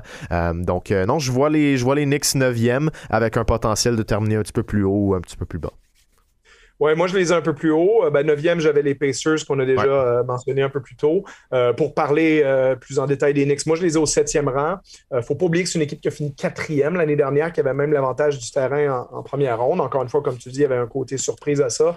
Et je pense qu'il va y avoir un peu de retour de balancier cette année, dans le sens que les Knicks ont tellement été euh, exécrable depuis plus d'une décennie que euh, forcément, quand les Knicks arrivent en ville, ben, tu as, bien des joueurs qui se disent dans le fond de leur tête, bon, c'est les Knicks, hein, ça va aller. Et surprise, maintenant, c'est les Knicks de Tom Thibodeau, ça joue dur, on a une identité, on a des jeunes joueurs affamés, on a des, des, RJ Barrett, des, des Noel qui a fait une très, très grosse saison. Euh, certains vétérans quand même assez solides, comme Taj Gibson, comme Alec Burks, comme Derrick Rose. Donc, euh, euh, on a créé quelque chose à New York qui a pris tout le monde par surprise. Et je pense que toute l'année, on s'attendait à ce que les Knicks redescendent pour que finalement, ça n'arrive jamais. Ou alors, si c'est arrivé, c'est arrivé en première ronde des séries parce qu'ils ont été un peu décevants contre, contre les Hawks. donc, je pense que les Knicks, oui, vont peut-être descendre sur terre un peu, mais pas beaucoup. parce que le, retour du balancier arrive en même temps que l'addition de Walker et Fournier. Et Walker et Fournier, offensivement, quand même, ça va leur donner du punch. Parce que si Julius Randle reste au même niveau où il était l'année dernière, euh, tu as le retour éventuel de Mitchell Robinson aussi, qui est quand même qui a un vrai potentiel de, de, monstre défensif, euh, surtout en combinaison avec Nerlens Noel. Donc, tu as deux centres défensifs euh, qui peuvent être verticaux aussi sur les pick and roll, sur le rebond offensif. C'est intéressant d'avoir ça. Maintenant, la vraie critique à New York l'année passée, c'est qu'il n'y avait pas beaucoup de talent en attaque dans cette équipe-là. Parce qu'après Julius Randle, bon, tu avais Derrick Rose en sortie de banc qui arrivait puis qui avait euh, son, impact étincelle. Mais à part ça, euh, bon, RJ Barrett a fait une saison correcte, mais ça reste quand même léger euh, en termes de production offensive. Puis là, tu ajoutes quand même Kemba Walker, Evan Fournier, ces deux joueurs qui ont la potentialité de te mettre une quarantaine de points par match. Donc, je pense que l'infusion de talent offensif sur les, positions arrière de Walker et Fournier qui remet euh, Emmanuel Quickly dans une position de deuxième meneur de jeu avec Derrick Rose, avec Alec Burks. Donc, ton banc, par, conséquent, devient un peu plus solide. Euh, Taj Gibson va t'amener encore une fois ses minutes de vétéran. Euh, Nerlens Noel, peut-être Obi Toppin peut t'amener quelques bonnes minutes. Donc, je pense qu'il y a quand même plus qu'on pense à New York. Un, 5 de départ, Walker, Fournier, Barrett, Randall, euh, Mitchell Robinson, euh, c'est pas mauvais là-dessus. Donc, euh, je suis intrigué de, voir ce qu'ils peuvent faire, mais je pense que les Knicks vont être capables d'être, disons, au moins au sommet de la course du play-in et peut-être même titiller une vraie qualification pour les playoffs. Ah, je suis 100% d'accord. Euh, les Knicks ont quand même tous les outils en ce moment. Euh, un peu plus haut pour moi, les Bulls au 7e rang. Euh, un club qui a tellement d'outils offensifs avec l'acquisition de Lonzo Ball et DeMar DeRozan durant la saison morte. Nikola Vucevic qui était arrivé par voie de transaction à la dernière date limite. ça nous fait un, 5 partants présentement de Ball, Zach Levine, DeMar DeRozan, Patrick Williams et Nikola Vucevic. Alex Caruso a effectué ses débuts en match préparatoire on a une belle équipe avec euh, les Bulls de Chicago. Euh, certains auront le doute un peu plus défensif parce qu'il y, a certains joueurs là-dedans qui sont loin d'être euh, des experts. Mais quand tu regardes quand même l'alignement partant, Lonzo Ball est excellent. Patrick Williams peut être un, peu, servir de colle à cet alignement-là. Et DeMar DeRozan s'était beaucoup amélioré avec les Spurs de San Antonio. Donc, toutes ces options offensives-là, j'ai de la difficulté à voir cette équipe-là ne pas fonctionner cette année. Oui, en fait, la, question du côté des Bulls, c'est comme Zach Levine a vraiment une réputation euh, exécrable défensivement. Euh, même chose pour DeMar DeRozan, même chose pour Nikola Vucevic. Euh, beaucoup de monde, beaucoup de, gens se demandent comment cette équipe-là ne, va, ne va pas terminer comme 28e ou 29e défensivement, d'être vraiment l'une des pires défenses de la ligue. Donc, ce qu'il faut espérer à Chicago cette année, c'est qu'on est capable de gagner beaucoup de matchs 124 à 122. moi, je suis, je suis assez euh, positif envers les Bulls, c'est-à-dire je les vois, je les ai mis huitièmes dans mon classement.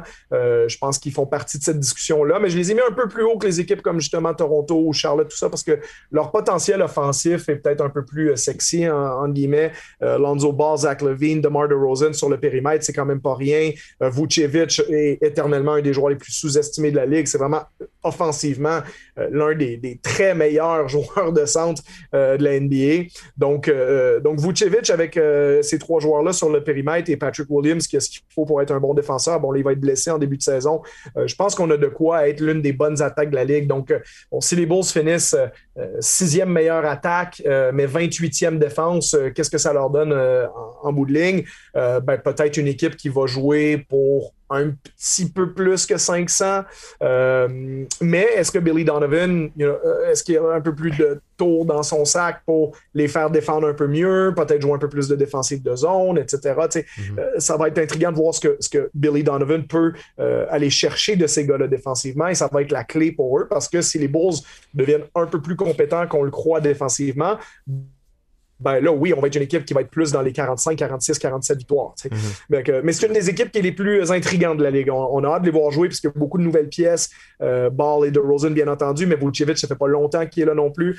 Euh, comme tu dis, Alex Caruso qui s'est joué en groupe. On a des joueurs comme Derrick Jones Jr. qui était quand même pas euh, mauvais à Miami et à Portland. Donc, sans dire que c'est une star, mais il peut apporter quelques bonnes minutes. même chose pour un, gars comme Tony Bradley à la position de centre. même chose pour Kobe White comme, disons, sixième homme offensif, Troy Brown qui vient des Wizards. Donc, euh, euh, équipe intrigante que moi j'ai mis en huitième place. Euh, mais j'ai très très hâte de voir cette équipe-là jouer, voir le vrai résultat sur le terrain, parce que tout ce qu'on dit, c'est un peu la, théorie des Bulls, c'est-à-dire on va être très bon en attaque et très faible défensivement. Non, définitivement. Puis l'an passé, les Hornets, c'était l'équipe à suivre sur la League Pass, puis j'ai l'impression que cette année, ça va être les Bulls de Chicago. Extrêmement intéressant à suivre. voilà pour les positions 7 à 15. On va faire une petite pause, puis au retour, on termine ça avec les positions 1 à 6. Évidemment, il y, a, quelques clubs que vous. on, se doute bien qu'ils seront au sommet, mais quand même, il y, a, quelques débats à avoir et une équipe particulièrement difficile à évaluer. On fait une pause et on revient tout de suite Une heure 100% basket. Allez, Hoop 360. La crème de la crème de l'association Est. On a passé à travers les positions 7 et 15 avant la pause. On est enfin à y arriver aux équipes qui se qui s'assureraient d'une place en série au terme de la saison régulière.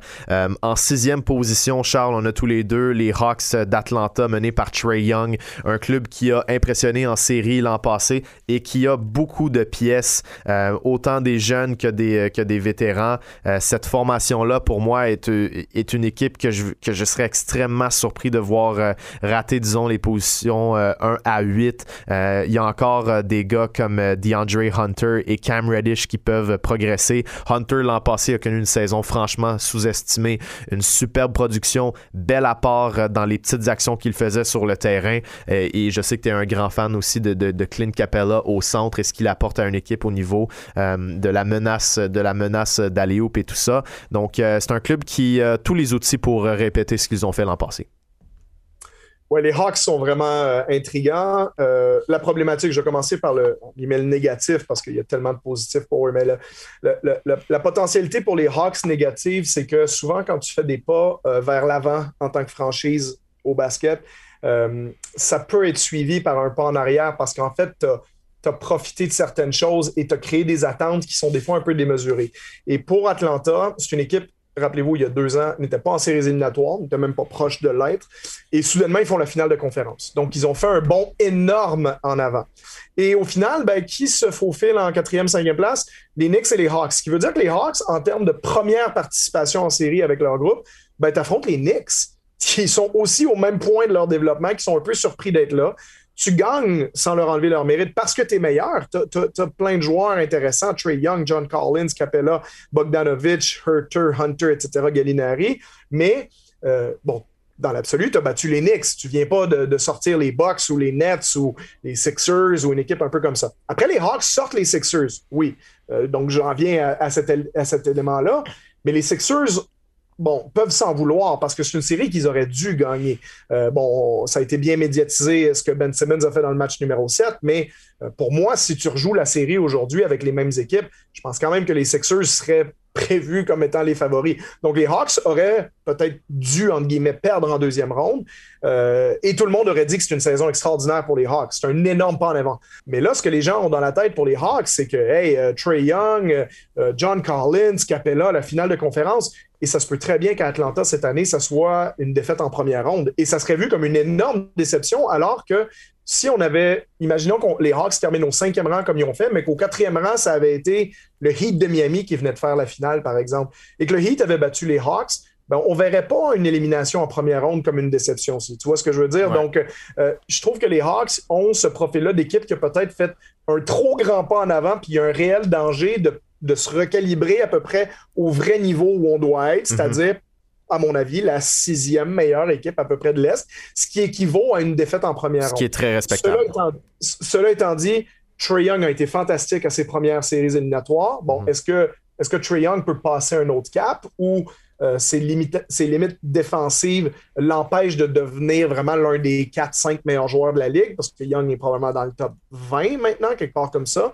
Offensivement, c'est probablement un des 10 meilleurs, mais c'est un des pires en défense, donc euh, ça, le fait reculer un peu. Euh, et c'est une grosse année pour eux pour voir est-ce qu'on est capable de vraiment titiller les équipes de tête ou on rentre dans le rang un petit peu. Moi, c'est ce que je prévois. Je pense qu'on va mhm. finir autour de la sixième place. Mais je vais garder un œil euh, précis sur cette équipe-là parce que est-ce qu'on va voir, est-ce, qu'il va, euh, est-ce que l'équipe va être frustrée? Est-ce que l'organisation va être frustrée si on perd en première ou en deuxième ronde? Est-ce que c'est vu comme un pas en arrière ou mhm. on a un peu plus de perspective? On dit, écoute, on s'est rendu en finale de conférence, mais c'était vraiment en avance sur le développement qu'on voulait pour cette équipe-là. Euh, mais beau futur pour cette équipe-là. Mm. Euh, et il faut continuer de se développer. Je vais finir en disant ça pour eux parce que il y a beaucoup de joueurs qui vont passer à la caisse. Hein. déjà, ça a déjà été le cas pour Collins, mais là, tu as Trey Young qui a son, son extension de contrat qui, euh, qui est déjà signée, mais qui va se, rajouter sur les, sur les livres dans pas très longtemps. Euh, éventuellement, ça va être Hurter, ça va être Hunter, ça va être Reddish et compagnie. On pourra probablement pas payer tout le monde euh, et on va déjà être au-dessus du cap et pas loin de la taxe de luxe. Donc, Atlanta, ben, c'est à peu près ça leur équipe. Hein. Il n'y aura pas vraiment moyen d'ajouter des pièces. Donc, on va miser sur l'amélioration des jeunes joueurs pour pouvoir euh, prendre des étapes supplémentaires, puis éventuellement, peut-être dans un an, deux ans, trois ans, s'établir dans le top 3, top 4 de la conférence de l'Est.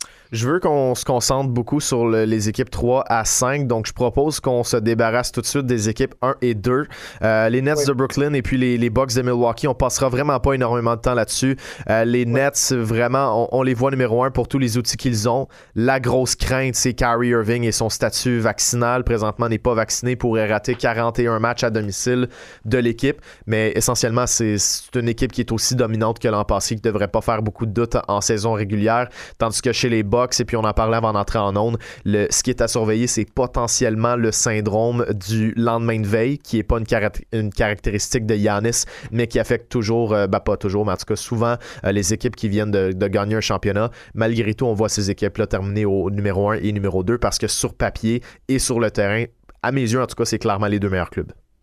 Oui, puis ils ont potentiellement les deux meilleurs joueurs de l'NBA aussi en Kevin Durant et Yanis. Je pense que le classement de cette année de ESPN représente probablement là où la NBA est rendue, c'est-à-dire que LeBron est peut-être maintenant troisième. Bon, à lui peut-être prouver le contraire, mais disons que sur ce qu'on vient de voir récemment, euh, Yanis mérite sa couronne, puis je veux dire, peut-être à un centimètre près, ça serait la couronne de Kevin Durant. Mhm. Bon, on, va on peut les mettre un A, un B. Euh, c'est les deux meilleurs joueurs de la NBA, à mon avis, en ce moment. C'est les deux meilleurs joueurs de la conférence de l'Est. Le flambeau a été passé. Euh, et je pense que ça ne sera pas nécessairement un, lendemain de veille, comme on veut l'appeler, comme certaines équipes ont, mais je pense que les Bucks aussi ont compris que, bon, ils l'ont fait déjà, gagner des, des, saisons de 60, soit presque 65 matchs. Donc, je pense que les Bucks, maintenant, c'est plus une équipe qui sait. Bon, écoute, Yanis a une grosse blessure au genou, on réussit à jouer malgré tout en série, mais il faut qu'on soit prudent avec Yanis, surtout en début de saison. Euh, surtout que Yanis, c'est quelqu'un qui connaît qu'une seule vitesse, c'est d'y aller à, 200% sur le terrain, puis c'est tout à son honneur d'ailleurs. Euh, mais maintenant que le championnat est là, maintenant Yanis, on va mesurer son succès par euh, dans les 7-8 prochaines années par combien d'autres championnats il peut rajouter à, son, à son CV. Donc, je pense que les Bucks ne seront pas en mode on veut absolument gagner 65 matchs. Je pense que les Bucks vont, être très contents d'en gagner 52, 53, 55, même si on le potentiel potentiel de faire plus, simplement en, appuyant pas trop sur le gaz pendant la saison pour qu'il reste du jus pour gagner un deuxième championnat. Et Brooklyn, je pense qu'il ben, n'y a pas vraiment de discussion sur le fait que c'est l'équipe la plus talentueuse de la mm-hmm. ligue, qui a le plus d'outils à, peu près à toutes les positions. Euh, on a plusieurs des on a non seulement peut-être le meilleur joueur de la ligue, mais on a plusieurs des meilleurs joueurs de la ligue avec Harden, avec Irving. Euh, puis tu sais, quand tu es joueur de complément, c'est Aldridge, Griffin, Millsap, euh, Patty Mills. Puis en plus des bons jeunes comme Claxton, comme Bruce Brown, euh, voire même DeAndre Bembry qu'on a vu à Toronto l'année passée. Donc, il y a mm-hmm. vraiment quand même une très, très belle équipe à Brooklyn qui, euh, ne serait-ce que s'il n'y a pas de blessure là-bas et qu'on a un Kyrie Irving, bon, c'est très intriguant de voir comment ça va se passer, mais cette équipe-là devrait être favorite. Et peut-être la petite parenthèse que je vais faire, est-ce qu'on peut se mettre à considérer un échange pour Kyrie Irving? Est-ce que sa valeur est assez bonne? Ben, sa valeur est bonne. Après, Irving, euh, il y en a qui disent s'il se fait échanger, il prend sa retraite. Euh, on sait que Irving est un, un, drôle d'individu, je dis pas ça méchamment, mais c'est mhm. un joueur qui peut, comme l'année passée, disparaître pendant deux semaines, revenir. Donc, est-ce que s'il se fait échanger, il va pas dire, ben moi, j'arrête le basket? Ou... Bon, on sait pas, mais tu sais, un échange Kyrie Irving pour Ben Simmons, ça a, du sens. Hein. Kyrie Irving, c'est ce que Philadelphie a besoin, puis Ben Simmons, c'est un peu ce que les Nets ont besoin. Donc, euh, euh, est-ce qu'un jour, on peut en venir à cette conclusion-là s'il n'y a pas les mêmes restrictions vaccinales à Philadelphie qu'il y a à New York?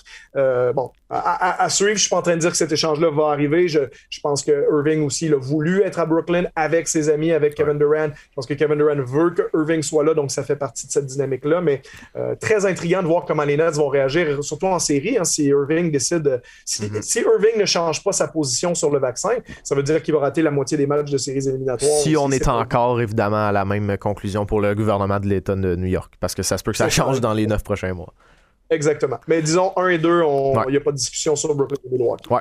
Euh, ensuite, euh, ben, parlons-en justement des Sixers. Tu parlais d'une potentielle transaction de Ben Simmons. On le sait à quel point euh, c'est difficile d'évaluer ce, club-là. Ça fait à peu près 4 semaines qu'on en parle.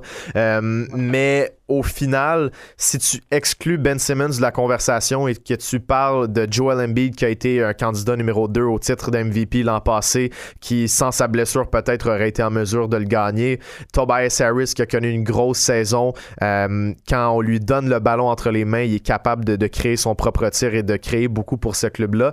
Et ben, si tu libères le poste de point guard avec Ben Simmons, ben, peut-être que Tyrese Maxey est capable de faire, euh, de faire quelque chose de bien, les tireurs à trois points autour en Seth Curry et Danny Green donc, euh, vraiment, tu regardes ce club-là et pour moi, c'est encore un club top 5. Et c'est même pas en comptant que peut-être dans les, prochaines semaines, les prochains mois, on va être capable d'aller chercher un retour plus que satisfaisant pour Ben Simmons. Donc, je les ai cinquième personnellement. Je sais que tu les as quatrième, mais au final, euh, on n'a pas tous les outils pour évaluer ce club-là. Donc, c'est vraiment un coin flip. C'est ça. Puis je pense qu'on ne peut pas vraiment les mettre plus bas parce qu'Embiid est tellement bon. Je veux dire, le, facteur qui pourrait changer ça, c'est si Embiid se blesse. On sait qu'il y a toujours ce risque-là parce qu'il euh, y a eu plusieurs blessures dans sa carrière. Mais euh, quand Embiid est sur le terrain, c'est un joueur absolument fantastique. Quand, tu regardes sa saison l'année dernière, comme tu le disais, vraiment euh, de niveau MVP, 29 points, 11 rebonds, 3 passes de moyenne, un impact défensif majeur, 38% de la ligne à 3 points. c'est un joueur qui se retrouve, qui est à 11 lancers francs tentés par match, donc il crée des réels problèmes, puis qui lance à 86% d'ailleurs de la ligne de lancer franc. Donc, euh, il, met en problème de faute beaucoup de tes joueurs, puis il met ses lancers francs dedans. Euh, il est capable de, créer à partir du périmètre, il est capable de jouer de haut panier, capable de jouer en pick and roll. Donc, euh, Embiid est vraiment un joueur phénoménal qui, à lui tout seul, emmène Philadelphie, à mon avis, dans le top 6. puis, comme tu disais, Tobias Harris, ben, c'est passé sous silence, mais tu sais, 20 euh, points, 7 rebonds, 3,5 passes à 39% de la ligne à 3 points et 51% du terrain l'année passée. Donc, lui a fait une saison qui n'était pas loin d'être digne du match des étoiles aussi. Euh, donc, c'est sûr que Simmons, bon, c'est le, catalyseur en termes de, de, créer du jeu avec ses passes, avec les contre-attaques. C'est probablement le défenseur le plus polyvalent de la ligue. C'est un des trois meilleurs ou trois ou quatre meilleurs défenseurs de la NBA euh, au jour d'aujourd'hui. Mais il reste que Embiid, Harris, avec des tireurs à trois points comme Seth Curry, Danny Green, qui devraient être tous les deux en haut de 40 encore cette année. Euh, on a la part offensive de joueurs comme Shake Milton et Tyrese Maxey, qui, mm-hmm. je veux dire, Shake Milton l'année passée était à 13 points de moyenne en 23 minutes. Ben Simmons était à 14 points en 32 minutes. Donc, euh, en termes de marquer des points, c'est pas complètement faux de, dire que Shake Milton est meilleur que Ben Simmons. ça choque de l'entendre comme ça. Il n'y a pas toutes les qualité défensive, c'est pas, c'est pas le même athlète, c'est pas le, la même vitesse en transition, c'est pas le même défenseur, bien entendu. En termes de purement marquer des points, jusqu'à maintenant, Shake Milton, il est sur 36 minutes l'année passée, n'était pas moins bon que Ben Simmons. Donc, je ne suis pas en train de dire que j'aime autant Milton que Simmons, ce serait faux. Mais il faut, faut, regarder ça avec ce, disons, cette perspective-là, puis de se dire, ben écoute, euh, défensivement, on en a un défenseur de périmètre pour le remplacer, Simmons avec Mathis Tybold, qui est un des meilleurs de la euh, en défense de périmètre. Et avec tout ça, on a des joueurs comme Furkan Korkmaz, qui est pas mauvais. On, on, est allé chercher Andre Drummond au cas où euh, Embiid rate des matchs pour jouer un peu le rôle que Dwight Howard jouait l'année dernière. Donc, je vois pas les Sixers dégringoler suite au départ éventuel de Simmons. Mm-hmm. et comme on, en parlait hors d'onde, ben, si jamais on avait un retour, même s'il n'y avait pas des tonnes de choix au repêchage dedans euh, mais qui suffisait d'amener, mettons, deux pièces qui aident Joel Embiid dans le pic de sa carrière. Euh, on va prendre un exemple. Imaginons qu'il était échangé à Minnesota pour D'Angelo Russell et Malik Beasley, même si c'était que ça ben, je veux dire, l'équipe actuelle des Sixers plus D'Angelo Russell plus Malik Beasley, euh, c'est une équipe top 5 dans l'Est sans aucun doute. Donc, moi, je les ai mis au quatrième rang mhm. euh, avec, comme je disais, l'astérisque de confiance que ben, Embiid est en santé et nous donne une saison de, de type MVP comme il nous a donné l'année dernière. Euh, je pense que Philadelphie peut être dans le top 4 de l'Est encore une fois. Six minutes chrono pour deux équipes. Il reste les Celtics de Boston et le Heat de Miami. On commence avec les Celtics que j'ai mis au quatrième rang tout juste avant les Sixers. tu sais à quel point j'ai confiance en Jason Tatum et Jalen Brown. Euh, ces deux gars-là avec le, nouvel entraîneur-chef qui a mentionné vouloir euh, créer un peu plus de distribution au sein de cette équipe-là. On a ajouté Dennis Schroeder qui est pour l'instant un point d'interrogation, on n'est pas encore certain de ce qu'il va donner, mais euh, en tant que tel, c'est un club qui, est bon sur papier et qui compte sur deux des jeunes joueurs qui sont les plus complets dans les deux sens du terrain, en Brown et Tatum. Donc éventuellement, je pense que ce club-là va, va être en mesure d'exploser puis de monter le classement j'ai l'impression que ce sera cette année. Oui, effectivement. Les, gens ont tendance à peut-être un peu surestimer leur descente suite à l'année dernière. Bon, c'est sûr que d'un côté, oui, il y a eu euh, une érosion du talent à Boston, hein, parce que, encore une fois, si on remonte pas plus loin qu'il y a trois ans, c'est une équipe qui avait dans ses rangs euh, Kyrie Irving. Bon, Al Horford est, revenu, mais on avait perdu Al Horford, on a perdu Kyrie Irving, on a perdu Terry Rozier, on a perdu Gordon Hayward.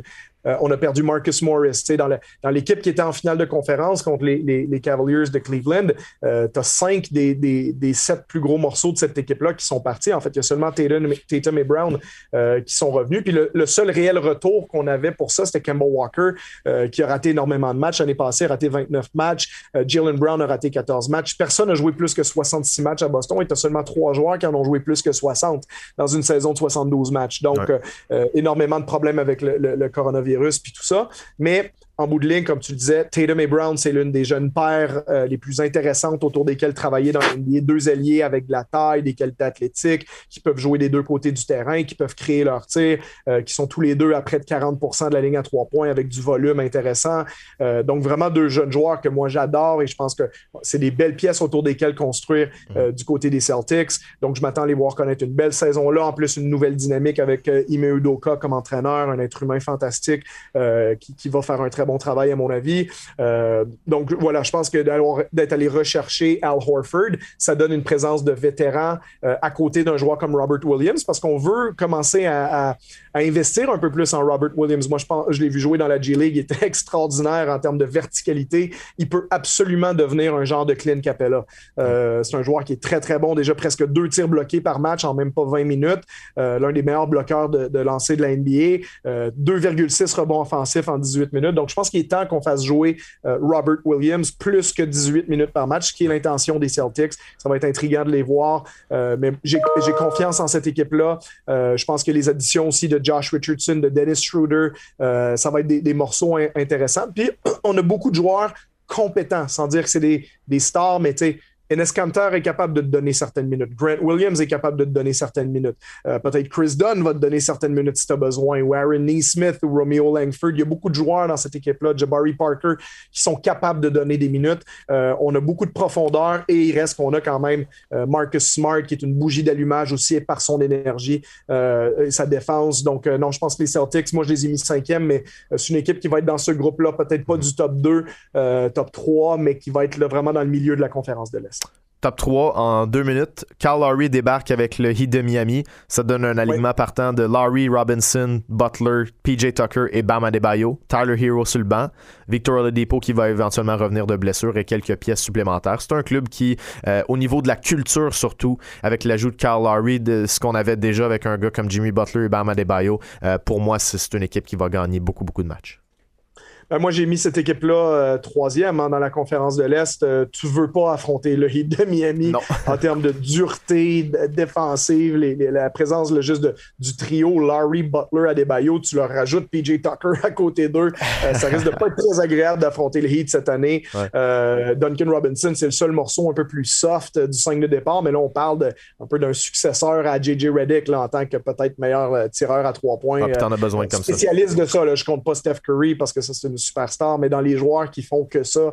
euh, voilà, Robinson est un bon joueur. Comme tu disais, je pense que bon, le, talon d'Achille, talon d'Achille de, pardon, de cette euh, équipe-là, c'est euh, leur profondeur, pas beaucoup de joueurs sur le banc, et on va dépendre beaucoup de ce que peuvent amener justement Tyler Hero et peut-être Oladipo s'il revient de blessure plus tôt que prévu, parce qu'en ce moment, quand je regarde leur match, je me dis, bon, à part Markeith Morris, un petit peu Dwayne Deadman. Euh, il n'y a pas grand morceau euh, confirmé là-dessus. Mais leur 5 de départ est excellent. Euh, la présence de Larry va leur apporter beaucoup. Puis le Heat va être une équipe qui, que, moi j'ai mis troisième. Ça pourrait être un peu plus bas, mais c'est pas non plus une équipe que tu veux affronter en séries éliminatoires parce qu'il y a beaucoup de, talent et de, présence de vétérans aussi avec, avec Butler et Larry qui savent comment gagner. Tucker vient de gagner le championnat à Milwaukee. et puis Adebayo est l'une des jeunes stars montantes des deux côtés du terrain dans la NBA. Mm. Donc vraiment une équipe très, très intrigante à Miami cette saison. Dépendant des blessures, dépendant de ce qui se passe avec les autres équipes, si le Heat prend feu, et là, désolé du jeu de mots, au bon moment en séries éliminatoires, c'est un club qui peut définitivement surprendre. Donc, euh, vraiment à surveiller. Euh, en terminant, juste euh, rappeler notre classement. Charles, je commence avec, avec le mien. Au premier et deuxième rang, évidemment, les Nets et les Bucks. Au troisième, on vient de le dire, le Heat de Miami. Celtics quatrième, 76ers cinquième et les Hawks en sixième place pour confirmer les six équipes qui accèdent aux séries.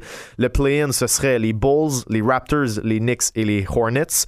Et euh, par la suite, on irait euh, pour les positions 11 à 15 avec les Wizards, les Pacers, les Cavs et euh, le Magic, les Pistons pour les 14 et 15e rang.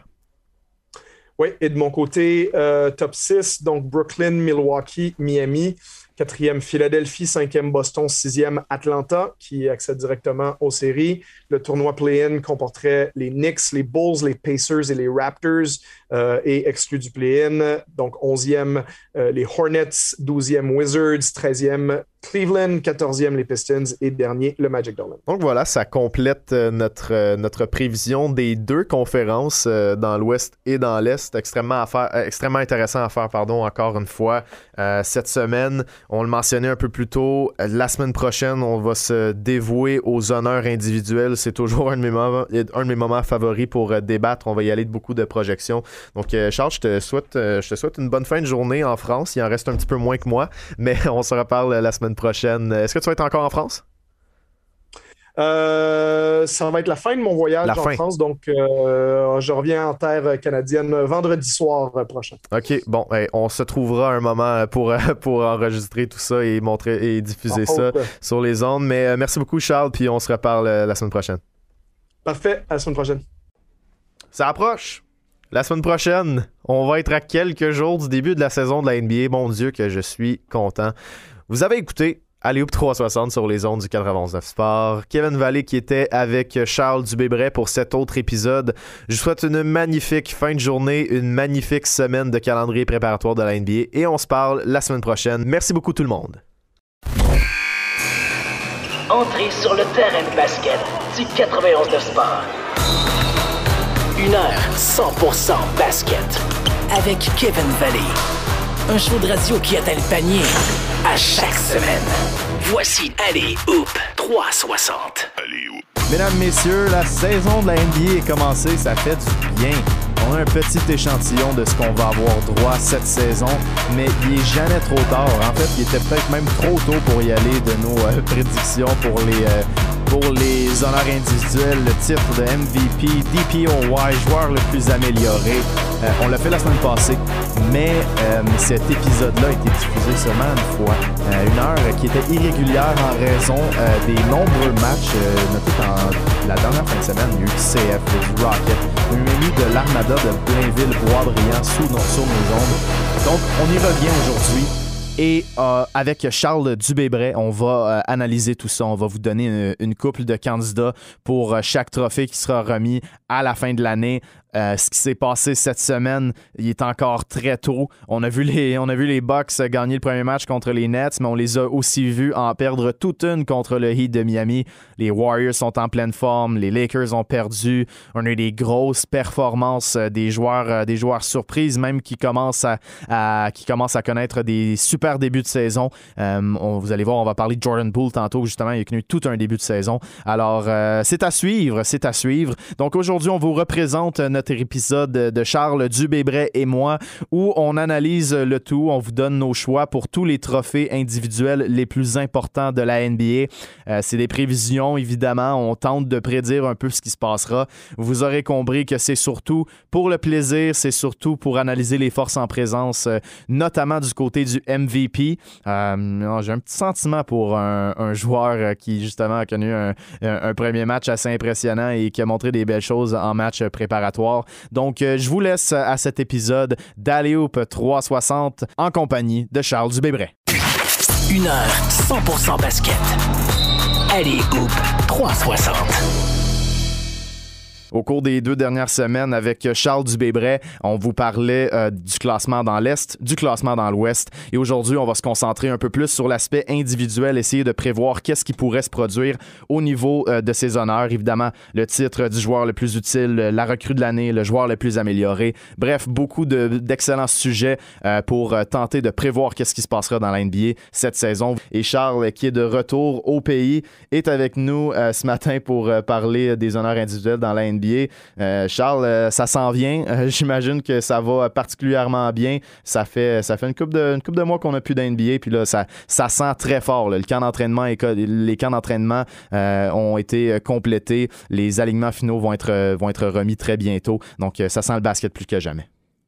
Oui, effectivement, on va finir par avoir les, réponses à plein de questions pour plein d'organisations. Je pense que beaucoup des 30 équipes sont, très excitante et intrigante pour différentes raisons, que ce soit les équipes au sommet, comme euh, bien entendu Brooklyn, euh, de voir qu'est-ce que euh, les Bucks peuvent faire dans une tentative de, répéter comme champion, de voir si les Lakers peuvent regagner le trône avec euh, l'infusion de talent qu'ils ont eu cet été, de voir si ce talent-là va dépasser euh, peut-être les limites stylistiques qu'on peut avoir avec certains joueurs qui lancent pas très bien de l'extérieur. Donc, avoir cette réponse-là pour ces mhm. équipes-là, mais aussi pour les équipes de milieu de tableau qui sont intéressantes. Qui va faire un pas en avant? Est-ce que, qui va être les Hawks, si on veut, de cette année? Est-ce que c'est les Hornets? Est-ce que c'est les Raptors? Est-ce que c'est euh, une autre équipe quelque part? Est-ce que les Knicks peuvent se maintenir euh, au niveau où ils sont? Donc, tu as beaucoup de questions aussi dans le, dans le milieu du tableau. Qu'est-ce que les Mavericks vont donner avec un nouvel entraîneur? Qu'est-ce que les Pacers vont donner avec un nouvel entraîneur? Donc, tu as des, situations vraiment intéressantes dans le milieu du tableau. Puis en bas, ben, euh, c'est toujours sans vraiment avoir cette surprise-là de résultats, mais quel joueur va émerger? Tu sais, les joueurs comme Shea Gilgis Alexander qui l'ont fait par le passé avec Oklahoma City. Est-ce qu'on va avoir des joueurs comme ça du côté de Houston? Est-ce que quelle recrue va performer immédiatement? Est-ce que ça va être le cas à Détroit avec Cunningham? Est-ce que ça va être Suggs à Orlando?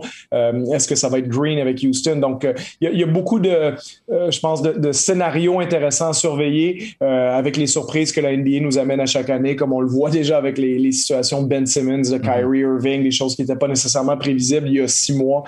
donc, on sait que la NBA amène toujours son lot de, de, péripéties. Donc, ça va être intriguant de suivre ça. Puis, on est, je pense, tous bien heureux de, voir ça recommencer dans quelques jours. certainement. Et puis, tu parlais, de, tu parlais des, quelques équipes qui pourraient créer la surprise. Et puis, ça nous mène vers le, premier, euh, le, premier honneur individuel dont on va parler, évidemment, l'entraîneur-chef de l'année. Euh, quelques noms qui ressortent, Eric Spolstra et Steve Nash. Je sais que tu vois un peu moins euh, Nash le, remporter.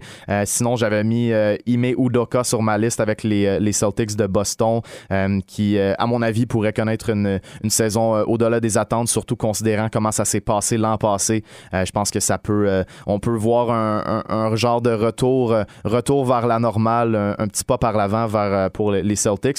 Mais il y a d'autres candidats qui sont intéressants. Tu parlais justement de, des Hornets de Charlotte. James Borrego est l'un de tes candidats pour, être entraîneur-chef d'année. Oui, j'en ai plusieurs. C'est difficile, bien entendu, à, plusieurs mois de la fin de la saison, euh, même quand, quand il n'a pas un vrai match de jouer encore, de, dire qui va être le coach de l'année. Je pense que la, façon la plus euh, simple pour moi, à tout le moins, d'aborder ça, c'est de se dire euh, c'est quoi le profil des entraîneurs qui gagnent entraîneur de l'année, pour qui les gens votent à la fin de la saison? Mm-hmm. puis je pense qu'il y a en, général deux types de candidats.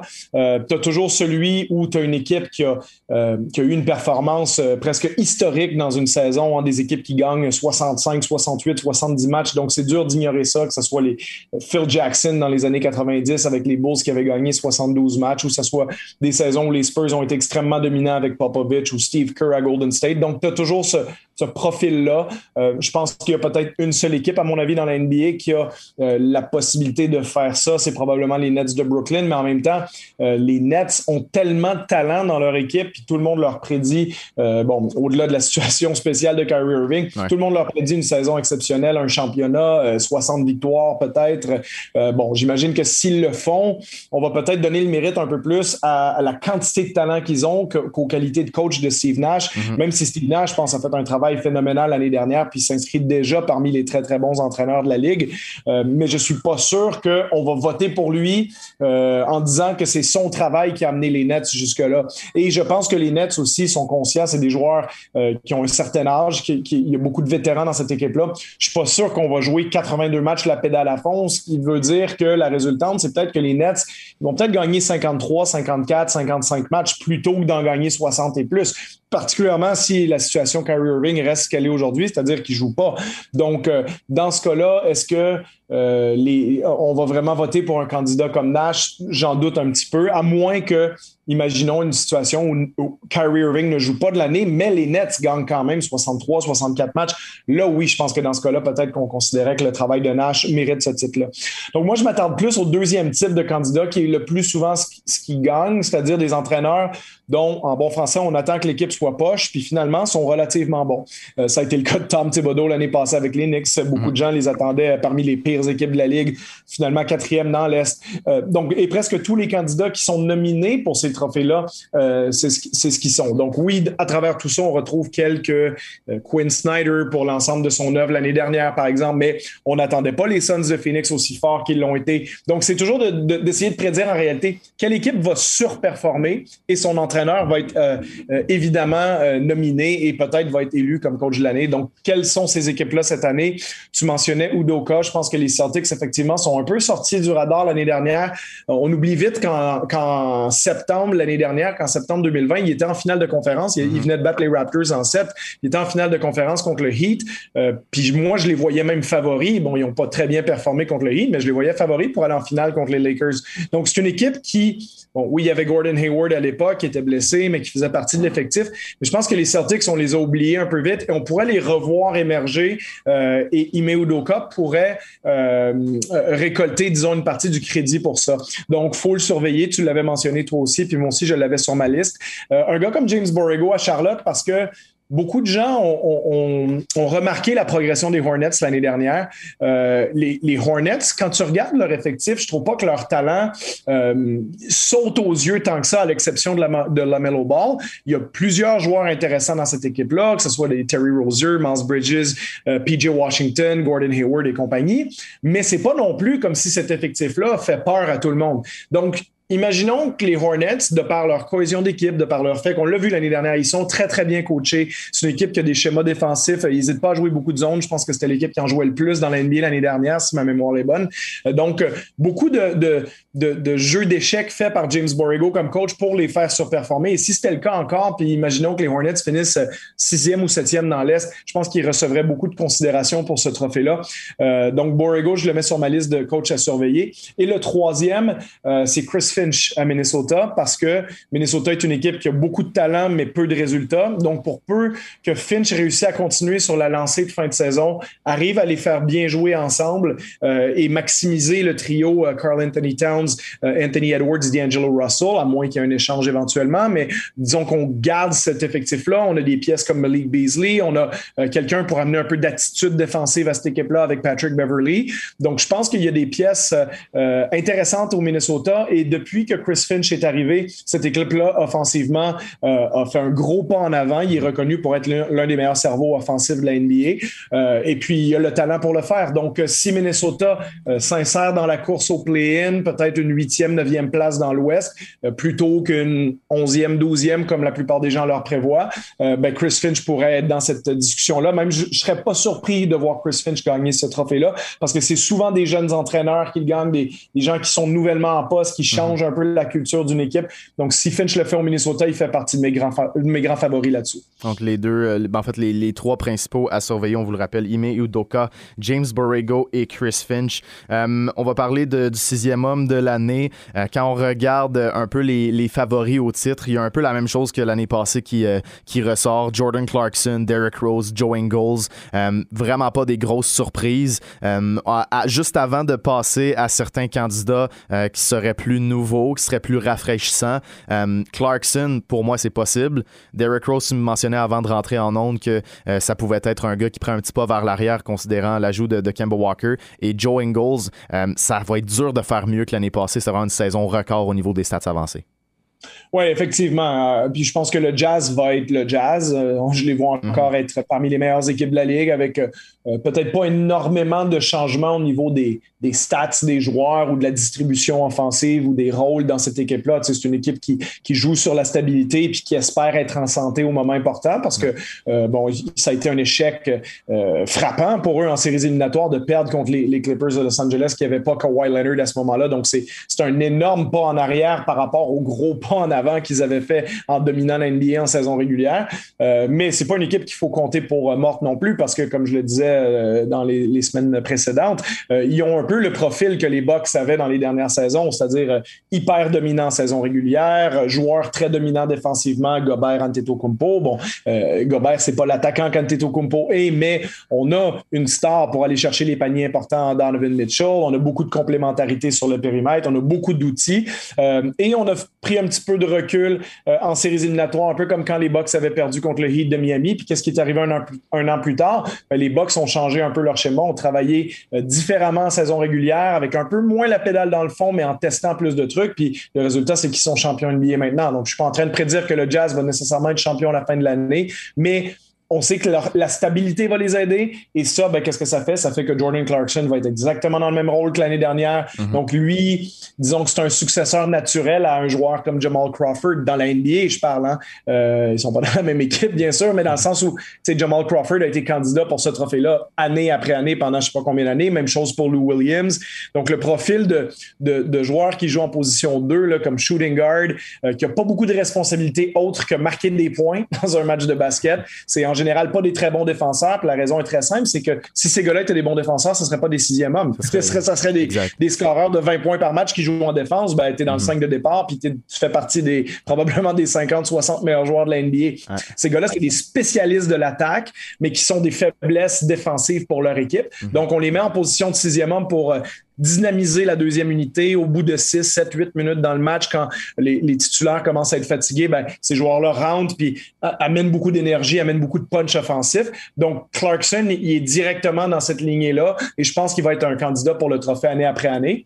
Euh, Ingles pourrait refaire un peu ce qu'il faisait, mais comme tu disais, ce qu'il faisait qui était considéré, c'était vraiment ses records au niveau de l'efficacité, euh, au niveau du, tir, du true shooting percentage, genre des, choses sur les stats analytiques avancées combinées aux résultats de son équipe.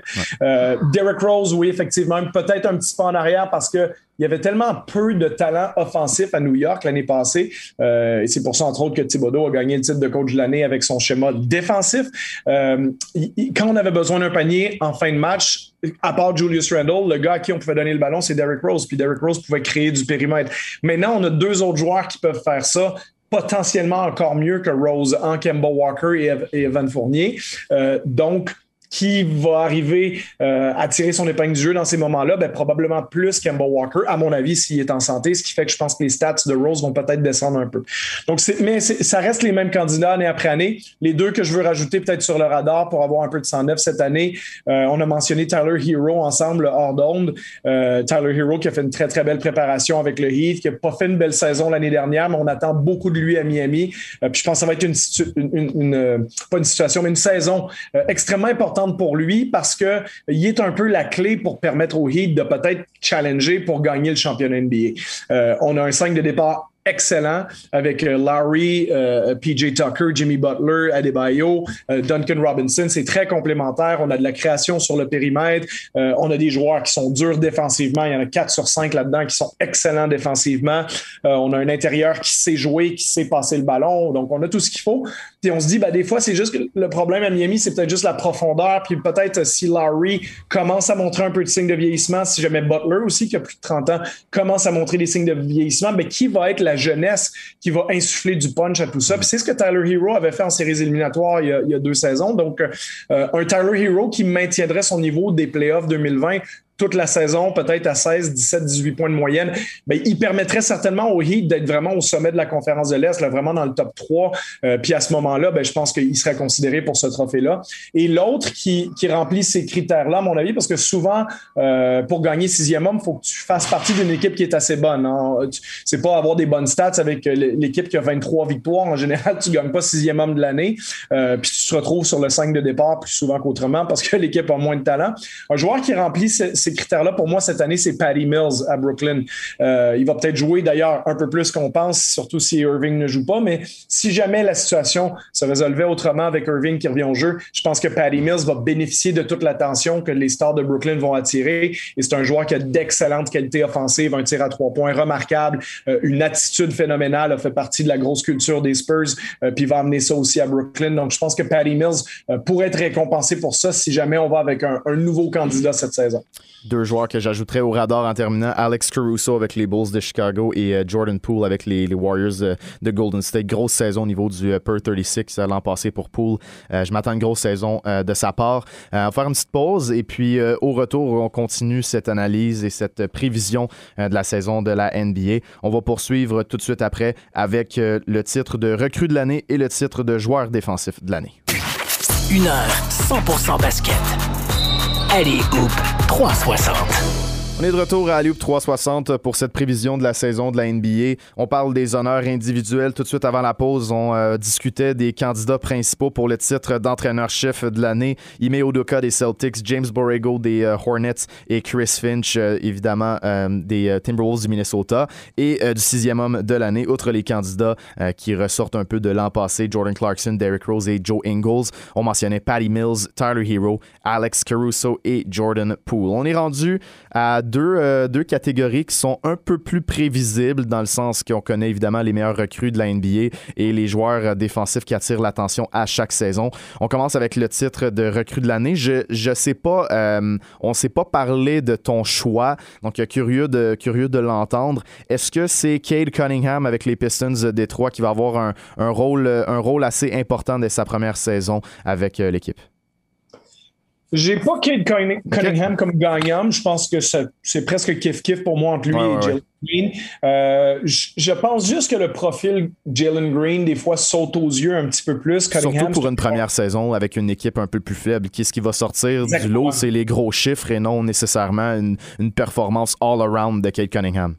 Ben, exactement, c'est ça. Puis, euh, puis je pense que Green, euh, tu sais, je serais pas surpris que Green ait quelques matchs de 40 points dans la mm-hmm. saison. Tu sais, euh, je veux dire, le lendemain du match de 40 points, je pense qu'il va souvent aussi avoir des matchs de 5 en 23, là, tu sais, des matchs où son inefficacité de jeunesse sur le périmètre va ressortir un peu plus. Mais il y a tellement de talent. il y a le profil d'un gars qui va se retrouver dans le, top 10 des marqueurs de la NBA assez rapidement. Quelqu'un qui, qui, a montré aussi en plus l'année passée, j'ai quand même même lancé à 36-37% de la ligne à trois points avec euh, l'équipe du G-League mm-hmm. Ignite. Donc, puis ses qualités athlétiques, ben, bien entendu, on, les connaît. Puis son profil physique est très bon pour la NBA. et son équipe est extrêmement faible. Puis il va pratiquement même essayer de perdre des matchs pour repêcher le plus haut possible. Donc, donc si tu veux, pour moi, Jalen Green, il y, a tout, y a tout du gars qui va se faire mettre la balle dans les mains, mm-hmm. qui va apprendre par essai et erreur, mais qui, il va pas apprendre sur le banc. Là. Ce sera pas le deuxième corps arrière. Là, ça va être le gars qui, qui, va aller sur le terrain. Il n'y aura pas d'hésitation pour lui à prendre 15, 18, 20, 22 lancés dans des matchs. Euh, puis avec le talent qu'il a, ben, ça va se, résulter par des matchs de plus de 30 points, probablement quelques performances à 40. Puis je le vois très bien euh, avoir des stats assez euh, ronflantes à la fin de la saison, même si au niveau des, des stats analytiques avancés puis de l'impact sur des victoires, défaites des Rockets, ça sera peut-être pas énorme. il n'y a pas un Lamello Ball cette saison. moi, ce qui fait pencher la, balance pour Jalen Green cette année, c'est que, disons, euh, on, ne s'attend pas à voir Kate Cunningham avoir une bonne saison et voir les Pistons dans une position qui était euh, les, Hornets l'an passé. Parce que si c'était pas le cas, si l'an dernier, disons, les, Hornets finissent 14e, je pense qu'Anthony Edwards a encore plus un bon CV pour gagner recrue de l'année. Donc, c'est un, peu, un peu comme ça que je le vois cette année. Oui, je, suis d'accord avec toi. Puis après, ben, chaque année, il peut y avoir des surprises. peut-être qu'on va avoir la même discussion dans six mois, puis on va dire Oh, on pensait pas que Cunningham aurait autant d'impact, mais uh-huh. finalement, il y en a. Puis les Pistons, euh, ben écoute, euh, ils sont 11e euh, de l'Est. Ils devaient pas être là. On les attendait 14e, 15e uh-huh. peut-être même. Puis finalement, ils sont dans la discussion pour être un peu plus haut. Puis c'est grâce à Cunningham. Donc, ça, catapulte plus haut que les autres. Ça, c'est fort possible aussi. mais disons que pour faire une prédiction mi-octobre, ben, uh-huh. Comme, juste un peu comme je disais, pour, pour qui les gens vont voter en fin de saison, ben, ils vont voter pour quelqu'un qui a des bonnes stats. En plus, recrue de l'année, tu n'as pas nécessairement besoin que ton équipe soit euh, si bonne que ça historiquement. Tu n'es pas obligé d'être en séries éliminatoires. Es même, en général, c'est les gars qui ont le plus de talent, dont l'équipe a peut-être fait un, petit pas en avant, mais pas tant que ça. Euh, puis je pense que Jalen Green, c'est celui, disons, qui est le plus apte à, mettre des points au tableau le plus rapidement possible parce que quand tu regardes l'effectif autour de lui, tu veux dire, Kate Cunningham, il y a quand même des joueurs comme euh, Jeremy Grant qui, a, eu des belles stats l'année dernière, puis des joueurs qui vont vouloir continuer sur leur bon début de carrière comme Sadiq Bay, Isaiah Stewart. Euh, euh, donc, je pense que. Puis Cunningham, pour moi, il y a un profil plus complet, ce qui fait que ben, si ça va bien pour Jeremy Grant, il va donner le ballon à Jeremy Grant. Tu vois? Mm-hmm. Alors que Jalen Green, pour moi, il n'y a pas grand monde à qui donner le ballon. C'est le ballon, vous me le donnez à moi, puis c'est moi qui le mets dans le panier. Donc, euh, c'est pour ça que je donnerais, disons, euh, un, petit titre de favori à Jalen Green là-dessus. Euh, mais je pense que la lutte peut être intéressante. On peut avoir un, un Jalen Suggs qui pourrait avoir une très, très belle saison avec le Magic d'Orlando parce que c'est quelqu'un, je pense, qui, était, qui montrait l'année dernière à NCA qui était vraiment prêt pour ben, la NBA. Son plancher est très haut. On, a souvent parlé de Jalen Suggs comme étant le gars qui a le plancher euh, très haut et de Scotty Barnes qui est celui qui a le, plafond euh, un peu plus haut. Euh, à quel point tu les vois dans la course? je sais qu'on regarde les classements récemment, puis Scotty Barnes effectue une petite montée. C'est certain qu'il n'y aura pas un aussi gros rôle que les, que les trois autres joueurs qu'on a mentionnés. C'est pour ça que j'ai un petit peu plus de doutes dans son cas. Je pense qu'il va y avoir une grosse saison, une saison où on voit d'efficacité, on voit des flashs de sa distribution du ballon, mais jusqu'à être un candidat sérieux pour le numéro un, parce qu'évidemment, tous les titres, c'est des, il y a des ballots, il y, a des, il y a des bulletins de vote, donc il peut y être. Mais, euh, je dirais que Jalen Suggs avec le Magic va avoir peut-être un petit peu plus d'opportunités de briller. Euh, oui, puis le problème de Scotty Barnes, moi j'aime beaucoup Scotty Barnes, ce que je vois de lui en préparation, sauf que euh, la problématique pour lui, c'est que c'est une année très particulière à Toronto cette année. C'est une année où énormément de joueurs ont à, répondre à certaines questions. Tu sais, quand il n'y a pas grand joueur, exemple, Kyle Lowry, l'année passée, quand il commence la saison, ben, tu sais ce que Kyle va t'amener. Il n'y a rien à prouver. Puis les années d'avant, les Serge Ibaka, les Marc Gasol, les Danny Green, j'ai envie de te dire, tous ces gars-là n'ont rien à prouver. Tu sais exactement ce qui t'amène. Tu sais exactement le rôle qu'ils vont avoir quand la saison va commencer. Mais là, regarde l'effectif des Raptors. Que tu pars, on va y aller position par position. Fred Van Vliet, entre guillemets, doit prouver qu'il peut être Kyle Lowry dans le futur. Hein, c'est maintenant, il n'est plus le, petit frère, là. il n'est plus le, numéro 2. Bon, il était plus tant que ça l'année dernière parce que lui et Lowry jouent ensemble depuis deux ans, mais il reste que maintenant, le grand frère n'est plus là. L'icône de la franchise est parti. Maintenant, tu as les clés de la bâtisse, puis on va aller aussi loin que tu nous amènes à la position de meneur de jeu son le deuxième meneur de jeu, Malachi Flynn, lui, il faut qu'il commence à prouver, ben moi, je peux être Fred Van Vliet. Tu vois, je peux prendre ce, rôle-là. pense à des joueurs, Gary Trent, ben, soudainement, il passe d'un gars qui avait un tout petit salaire à un gars qu'on a signé pourquoi 16, 17, 18 millions, je me rappelle plus du montant exact, mais on est allé avec un gros contrat du côté de Gary Trent. Finalement, on n'a pas économisé tant que ça d'argent sur le contrat qu'on croyait que Norman Powell allait obtenir. Donc là, Gary Trent, lui, il faut qu'il performe avec un niveau de joueur de salaire entre 15 et 20 millions, tu vois. Hmm. donc Trent, puis quand tu regardes comment Gary Trent joue, euh, c'est pas un passeur, Gary Trent, c'est quelqu'un qui prend le ballon pour marquer des points. Pascal Siakam, qui était deuxième équipe All-NBA, bon, le Pascal commence la saison sur le carreau, mais va revenir au jeu éventuellement, probablement quelque part au mois de novembre. Euh, Pascal Siakam vient d'être assez décevant, si tu veux, depuis qu'il y a eu la pandémie, donc le retour dans la bulle à Orlando, la suite des choses l'année dernière. Euh, Pascal s'est remis un peu à l'endroit euh, en fin de saison avant que la blessure arrive. Il, a performé mieux que les gens, euh, disons, mieux que ce qu'on a en tête. Mhm. mais, mais, Pascal va vouloir prouver que maintenant, avec le retour à Toronto, le retour de, son sourire, entre guillemets, puis de son plaisir à jouer au basket, ben, qu'il y ait le basketteur qu'on a vu il y a deux ans qui était titulaire au match des étoiles de l'NBA. Donc, Siakam a des choses à prouver. Euh, OG Anunobi, qui est année après année un candidat comme joueur le plus amélioré, qui ben, lui aussi veut prouver des choses parce qu'il développe des choses sur son jeu. On l'a vu faire une très, très belle pré-saison. Donc, OG va être agressif aussi, il va vouloir le ballon. Euh, puis, pense à des gars, bon, Chris Boucher est blessé en ce moment, mais Chris aussi, par le passé, a voulu prouver des choses, puis Chris Boucher va être agent libre l'été prochain. Donc, c'est pas comme s'il veut faire une petite saison discrète. Lui, là, il mm-hmm. veut euh, monnayer son prochain, peut-être son dernier contrat monétairement intéressant. Tu sais, pour Chris, ça va être important d'avoir peut-être un autre contrat d'au moins deux, mais je l'espère pour lui, trois, peut-être quatre ans avec quelqu'un. Cambridge, on vient de lui donner un nouveau contrat. Precious Achua qui arrive dans un nouveau rôle. Donc, si tu veux, tu, regardes l'effectif des Raptors, c'est presque tous des joueurs qui ont des choses à prouver. Et ça, je pense que ça va jouer contre mm-hmm. Scotty Barnes parce que Barnes, lui aussi, a des choses à prouver en tant que quatrième joueur repêchage, mais c'est un gentil garçon, c'est un, jeune homme. Il arrive dans une nouvelle équipe avec des gars qui sont un peu plus établis comme Van Vliet, Siakam, Anunobi et compagnie. Donc, je pense que oui, il va démontrer par moment toute l'étendue de son talent. Je suis pas sûr qu'il va avoir l'opportunité de le faire comme Jalen Green peut l'avoir à Houston, par exemple. Et, et je vois pas Barnes avoir des stats mirobolantes cette saison. Je le vois avoir un, beau rôle, bien s'intégrer parmi la rotation des Raptors. Euh, puis, la situation de Siakam, il aurait peut-être fallu pour lui que ce soit l'inverse. C'est-à-dire que Siakam soit là au début, comme ça, il peut commencer sur le banc, euh, faire un peu d'apprentissage, puis éventuellement, si Siakam était blessé plus tard dans l'année, là, il pourrait profiter d'un nouveau rôle. Mais là, c'est l'inverse. C'est-à-dire que peut-être qu'il va être titulaire dès le début de la saison. Euh, ça va être un peu plus dur qu'en pré-saison, comme, comme c'est le cas partout dans l'NBA. Puis au moment où peut-être après un certain apprentissage, ben, il va falloir rentrer Siakam. Puis si Gary Trent est à 18 points de moyenne, ben, c'est pas Gary Trent qui va sortir du 5 de départ. Donc, euh, je pense pas que la situation est complètement favorable pour un titre individuel pour Scotty Barnes. à suivre, euh, on le surveille évidemment pour sa progression, mais dans son cas, il a peut-être un petit peu plus le temps de, se développer, de faire ses preuves que d'autres joueurs euh, des Raptors pour qui c'est urgent. Euh, on va passer au titre de joueur défensif de l'année. un peu à, chaque saison, on sait quels joueurs vont être dans la discussion. Rudy Gobert, évidemment, est le premier nom qui vient en tête. Il est en nomination chaque année, il a gagné plusieurs fois, mais cette année, tu prioriserais Anthony Davis et Joel Embiid.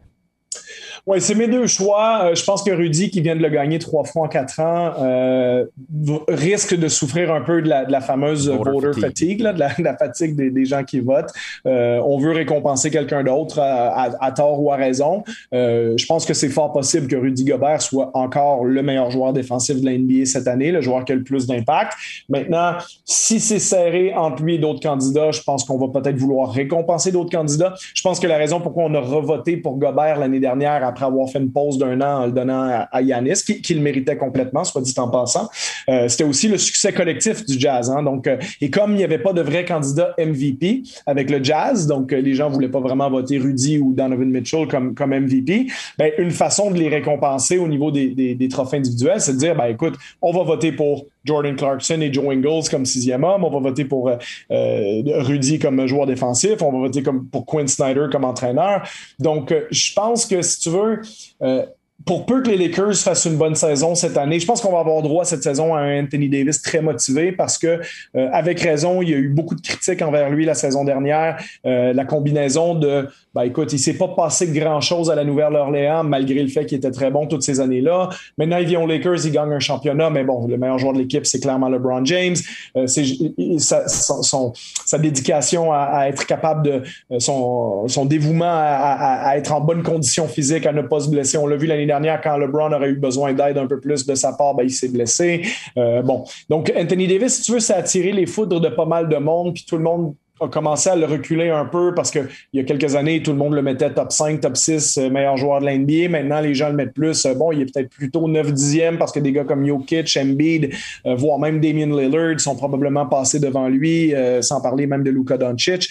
et je pense que Davis, en ce moment, avec toutes les critiques qu'il a reçues, c'est une grosse année pour lui parce que les Lakers investissent beaucoup en lui, parce que LeBron James compte sur lui pour non seulement être le lieutenant, mais pour aussi être celui qui commence à prendre le plus gros de la charge, hein, parce que LeBron va avoir 37 ans cette saison. Donc, je pense que LeBron se voit bien devenir un peu comme, comme Dwayne Wade était avec lui euh, au début des années 2010 ou, euh, ou comme quand Shaquille O'Neal euh, est allé à Miami puis que Dwayne Wade était maintenant, quand ils ont gagné, le meilleur joueur de l'équipe. Donc, je pense que LeBron est intelligent, se dit, ben, si je veux peut-être avoir une chance de gagner des championnats en plus, ça me prend quelqu'un qui va être capable vraiment de m'épauler puis éventuellement peut-être de, de prendre le premier rôle pendant que moi, discrètement, je vais me, me, ménager un peu plus pour les séries éliminatoires. Donc, euh, je pense qu'Anthony Davis euh, pourrait répondre à ça avec une grosse saison. Puis on va le voir surtout d'un point de vue, à mon avis, défensif, parce qu'il y a tellement de talent en attaque à Los Angeles euh, que je ne vois pas Anthony Davis marquer 30 points de moyenne. Non. il change de position. On va le voir en position 5. Puis on a vu ce que ça a donné en finale de la NBA en, en 2020. Oui, oui, il, rend les choses beaucoup plus problématiques pour les autres équipes parce qu'il est tellement polyvalent en plus défensivement. Je veux dire, c'est un, c'est un monstre de, d'agilité, de longueur, de, de, vitesse de pied par rapport à la taille qu'il a. Donc, euh, je veux dire, il est un cauchemar. Si, tu joues des pick and roll avec lui, ben, il va juste switcher sur le, le, joueur, permuter sur le, le, joueur extérieur de l'autre équipe, puis il n'y a pas de problème à rester devant, puis à, même bloquer les lancers de trois points ou à les, à les gêner tellement qu'il les fait rater. Euh, il peut bloquer les choses au près du cercle aussi, capable de prendre des rebonds. Donc, euh, donc je pense qu'on va avoir une grosse saison d'Anthony Davis. Puis euh, il n'était pas très loin de gagner le titre de joueur défensif de l'année euh, il y a deux ans. C'était Antetokounmpo qui l'avait emporté, mais Davis était sur le podium. Puis je peux imaginer Davis, surtout avec une bonne saison des Lakers, si jamais les Lakers finissent premier de l'Ouest, remporter ce titre-là. L'autre candidat que je vois ça, ben, celui que, que, que mon journaliste fétiche NBA, le Zach Lowe, mentionne souvent comme étant lorsqu'il est complètement engagé, c'est probablement lui la plus grosse force défensive de l'NBA, ben c'est Joel Embiid. Euh, parce que Joel Embiid, il y a une combinaison, un peu comme je disais avec Anthony Davis, d'être capable de tenir les joueurs intérieurs comme les joueurs de périmètre. Euh, la différence, c'est qu'Embiid est quoi, 40 livres plus pesant puis 3 pouces plus grand qu'Anthony Davis. Euh, c'est un phénomène physique encore plus impressionnant, plus imposant. donc, Embiid est capable de tenir une super défense à lui tout seul. Mais contrairement à Gobert, Gobert, c'est-à-dire il peut prendre ça un peu plus mollo en attaque parce qu'il n'y a pas le même talent qu'Embiid. Euh, donc, il peut se contenter de poser des écrans, euh, rouler au panier, prendre des rebonds offensifs, puis laisser Donovan Mitchell, Mike Conley, Bogdanovich et tout ça, Clarkson, euh, faire la création offensive, alors qu'Embiid est la plus grande force de création offensive de son équipe aussi. Donc, c'est un joueur qui défensivement n'est pas nécessairement toujours la pédale au fond. Et même sans voir toujours la pédale au fond, il est souvent le joueur qui a à peu près le plus d'impact ou pas très loin d'eux dans la ligue. Donc, si jamais Embiid, par exemple, en fonction de ce qui va se passer avec Ben Simmons, se dit non, mais là, cette année, je veux vraiment gagner le titre de joueur par excellence de la NBA que, j'ai failli gagner l'an passé si je ne m'étais pas blessé. J'ai envie de gagner ça. Puis une des façons de le faire, c'est de prouver des deux côtés du terrain que je suis capable d'être euh, pratiquement le meilleur joueur de la ligue. Ben, je pense qu'un Embiid engagé peut vraiment gagner ce titre-là aussi. Donc voilà, Anthony Davis et Joel Embiid euh, euh, comme candidats principaux au titre de joueur défensif de l'année. J'ai de la misère à trancher entre les deux, donc on va les laisser nous montrer sur le terrain ce qu'ils sont capables de faire sur cette saison. On va faire une pause. Au retour, on arrive à ce qui est le plus intéressant, le MVP, Most Valuable Player, le meilleur joueur de la NBA, le joueur le plus utile. Ça va être intéressant. Et on va faire un petit tour également sur le joueur le plus amélioré. C'est toujours intéressant d'en parler, mais il faut le dire, c'est assez difficile à prévoir. On vient après la pause, vous écoutez Aléoupe 360 sur les ondes du 91.9 Sport. Une heure 100% basket. Allez, 360. Vous écoutez Alioub 360 avec Kevin Vallée et Charles Dubébret. Je fais le tour un peu des articles et des, podcasts qui parlent euh, du titre de joueur le plus amélioré dans la NBA. Il y a beaucoup de juniors. Jaron Jackson Jr., Michael Porter Jr., Kevin Porter Jr. Euh, il y en a beaucoup. Euh, on voit peut-être moins MPJ le gagner parce qu'il était parmi les, les candidats l'an passé. Est-ce qu'il y a vraiment une si grosse amélioration qu'il peut amener au tableau?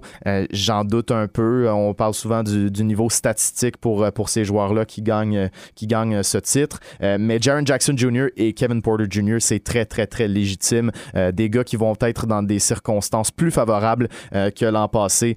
donc, Jaron Jackson Jr., évidemment, qui avait, qui avait raté plusieurs matchs en raison d'une blessure. Et KPJ, qui va avoir beaucoup le ballon entre les mains cette année aux côtés de Jalen Green. C'était deux candidats principaux pour le joueur le plus amélioré.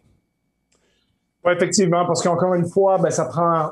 Tu gagnes pas joueur le plus amélioré sans être à grosso modo une vingtaine de points par match au minimum. Hein. Quand tu regardes euh, la liste des gagnants à travers des années, c'est un peu toujours. Euh, on, pourrait renommer le titre par un joueur qu'on n'attendait pas du tout, qui finalement est, devenu excellent. Parce que les joueurs qui. Euh, qui le mériteraient dans d'autres profils, au final, ils ne gagnent jamais. Hein, parce que tu pourrais argumenter que Peut-être que le joueur le plus amélioré de l'NBA l'année passée, c'était peut-être Nikola Jokic, hein, mm-hmm. vu le, pas en avant qu'il a fait, mais Jokic était trop fort avant pour qu'on dise que son amélioration est assez grande. Donc, pour, pour vraiment remplir ce critère-là, c'est que tu étais euh, quoi, 5, 6, 7 points de moyenne, puis tu es devenu un joueur de 20 points de moyenne soudainement. Euh, donc, je, donc, je fais un raccourci en disant ça, mais ça reste un peu la vérité. Puis, même les candidats, euh, candidats sympathiques pour nous aussi au Québec, là, Chris Boucher, qui a fait une très belle saison l'année passée.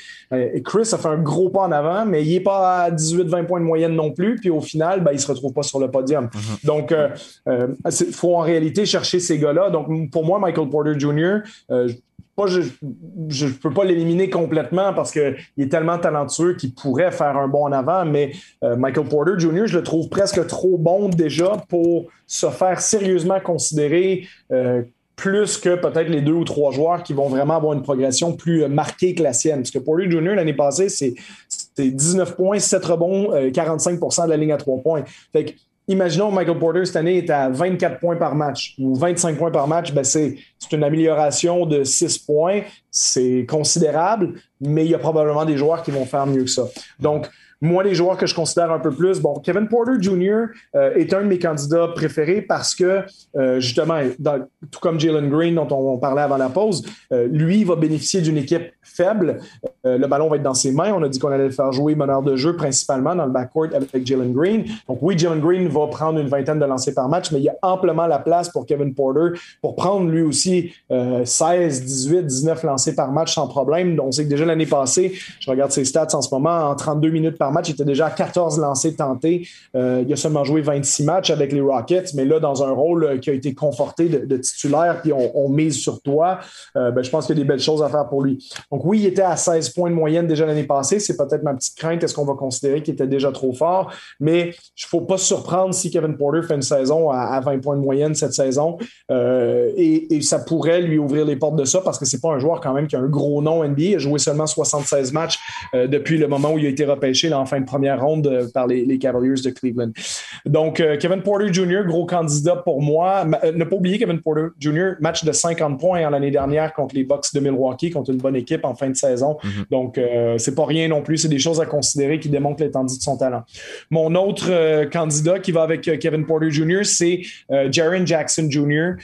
des Grizzlies de Memphis parce que, disons, Jackson était il y a deux ans trop fort, en guillemets, pour gagner ce trophée-là, à mon avis. Mais là, avec sa saison où euh, ben, il a presque raté toute la saison l'année dernière, joué seulement 11 matchs, il a pris un gros pas de recul avec seulement 14 points de moyenne, alors que l'année d'avant, il était quand même au-dessus de 17. Euh, donc, ses stats n'ont pas été très intéressantes. Même, il a, seulement été titulaire quatre fois en 11 matchs à Memphis. Euh, mais il reste que avant que John Morant arrive, c'était à peu près la pièce autour de laquelle on voulait construire le plus. Puis je pense que Memphis, on en parlait l'autre jour, ils ont tellement de profondeur. Puis éventuellement, quand tu as beaucoup de très bons jeunes joueurs, ben, tous ces joueurs-là finissent par passer à la caisse. Puis peux plus améliorer ton équipe en signant des joueurs. C'est-à-dire que ton équipe que tu as repêchée, ben, tu es bloqué, tu es, au-dessus du cap salarial, puis ça devient ça ton équipe. Or, dans leur cas, il y a beaucoup de talent là, puis peut-être que de dire c'est ça votre équipe, c'est peut-être une bonne nouvelle parce qu'une équipe qui est menée par ces joueurs-là peut peut-être faire du bruit dans 2, 3, 4, 5 ans. On a vu euh, déjà l'année passée, ils ont fait une saison assez intrigante. Et je pense que le meilleur cas de figure pour les, Grizzlies, c'est que Jaron Jackson explose, euh, soit à la hauteur du potentiel qu'on lui décrivait quand il était à, Michigan State, euh, raison pourquoi il a été le quatrième choix au repêchage en 2018, une année où il y avait quand même des, candidats intéressants, des, des Luka Doncic, des Trey Young et compagnie, DeAndre Ayton. Donc, euh, Jackson, il y en a beaucoup à ce moment-là qui disaient c'est peut-être le meilleur prospect du repêchage, c'est pas peu dire. Donc, pour moi, Jaron Jackson, grosse année pour lui. Et comme il y a déjà trois saisons de jouer, ben lui fait partie de euh, euh, ce groupe de joueurs-là qui ont été repêchés en 2018, qui ont presque tous déjà signé des contrats maximaux pour leur extension. on sait que DeAndre Ayton est dans une négociation actuellement qui est qui n'est pas évidente avec les Suns, mais lui veut un contrat maximum. On sait que euh, Trey euh, Young en a eu un, que Luka Doncic en a eu un, etc., etc. Donc là, c'est autour de Jaron Jackson Jr. de dire, ben, moi aussi, j'en veux un. Et je pense que les, les, Grizzlies, dans l'absolu, voudraient lui donner en disant, ben écoute, prouve-nous cette année que tu es une vraie star, que tu es un vrai joueur qui se retrouve au match des étoiles là, dans, le, dans, le, dans un futur rapproché. Tu as le talent pour le faire tu crées un des plus beaux jeunes duos de la NBA avec John Morant, euh, puis on construit autour de vous deux, puis de toutes les priesses autour qu'on a, les Canadiens Dylan Brooks, Brandon Clark, on a un bon rebondeur offensif en Steven Adams, etc., etc. On a D'Anthony Melton, donc beaucoup de bons jeunes joueurs à Memphis pour mettre autour de ce duo-là. Donc, pour moi, Jaron Jackson, c'est comme si on le mettait sur la scène cette année puis on dit, écoute, là, si ton problème de santé est vraiment derrière toi, mon chum, là, c'est le temps de mériter ton gros contrat qui s'en vient, ton contrat maximum, parce que nous, à Memphis, c'est ce qu'on veut faire. Mais jusqu'à maintenant, c'est un peu épeurant de te le donner parce que, écoute, euh, ça fait trois ans que tu es là puis tu as joué 126 matchs. Là. Donc, mm-hmm. si on fait je, comprends qu'il y a eu le COVID là-dedans, ben, mais. c'est une saison et demie, là. c'est ça, c'est une saison et demie. C'est 42 matchs de moyenne par année. Là, il y en a joué 58 la saison avant le COVID, il y en a joué 57 sur 72 la saison du COVID, donc il a quand même manqué 15. Puis l'année passée, il en a juste joué 11. Donc là, c'est bon, comme tu dis, c'est une saison et demie sur trois, donc 50% euh, du temps, il n'est pas là.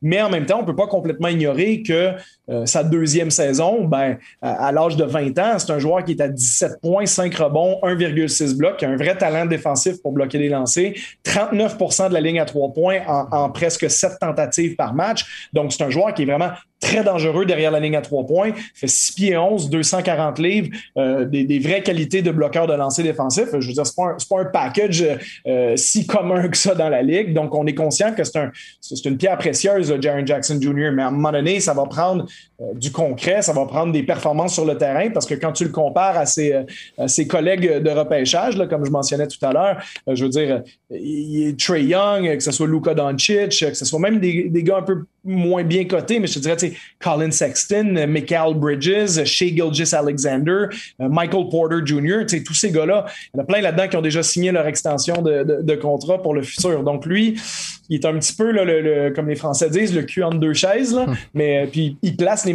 les, Grizzlies de Memphis dans cette situation-là. Mais disons que je vais, je vais espérer, je vais être optimiste pour lui, puis je dis, je pense qu'il peut gagner le titre de joueur le plus amélioré de l'année s'il nous fait une belle saison, exemple, 22 euh, points, 8 rebonds de moyenne, 39% de la ligne à 3 points, comme il est capable de le faire. JJJ, KPJ, c'est intéressant. C'est des prévisions de début de saison, par contre, on veut juste le, préciser. Euh, un candidat comme Jeremy Grant, l'an passé, sortait un peu nulle part. Il, peut toujours en avoir comme ça des gars qui, qui, avec leur nouvelle équipe dans un nouveau rôle, deviennent une version d'eux-mêmes qu'on n'avait juste jamais vue.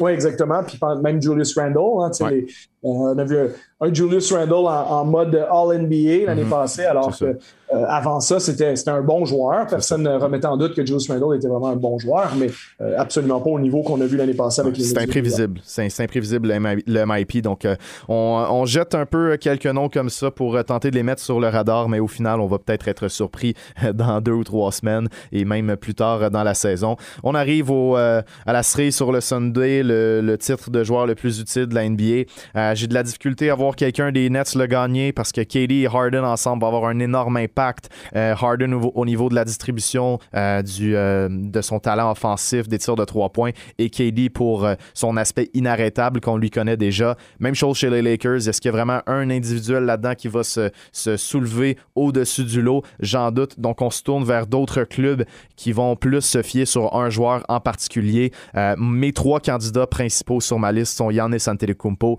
Doncic et Joel Embiid. Euh, trois, euh, trois joueurs qui vont avoir tout cette année pour connaître des grosses saisons. Luka, vraiment, mon, doute, c'est que les Mavericks terminent pas assez haut au classement et qu'ils soient pas assez bien entourés pour le faire. Mais en même temps, on ne sait pas qu'est-ce qu'il peut faire sur un plan individuel. Il est, est-ce qu'il a atteint son pic à ce niveau-là? Je pense pas. est encore jeune. Donc, Luka, Yannis et Embiid sont mes candidats.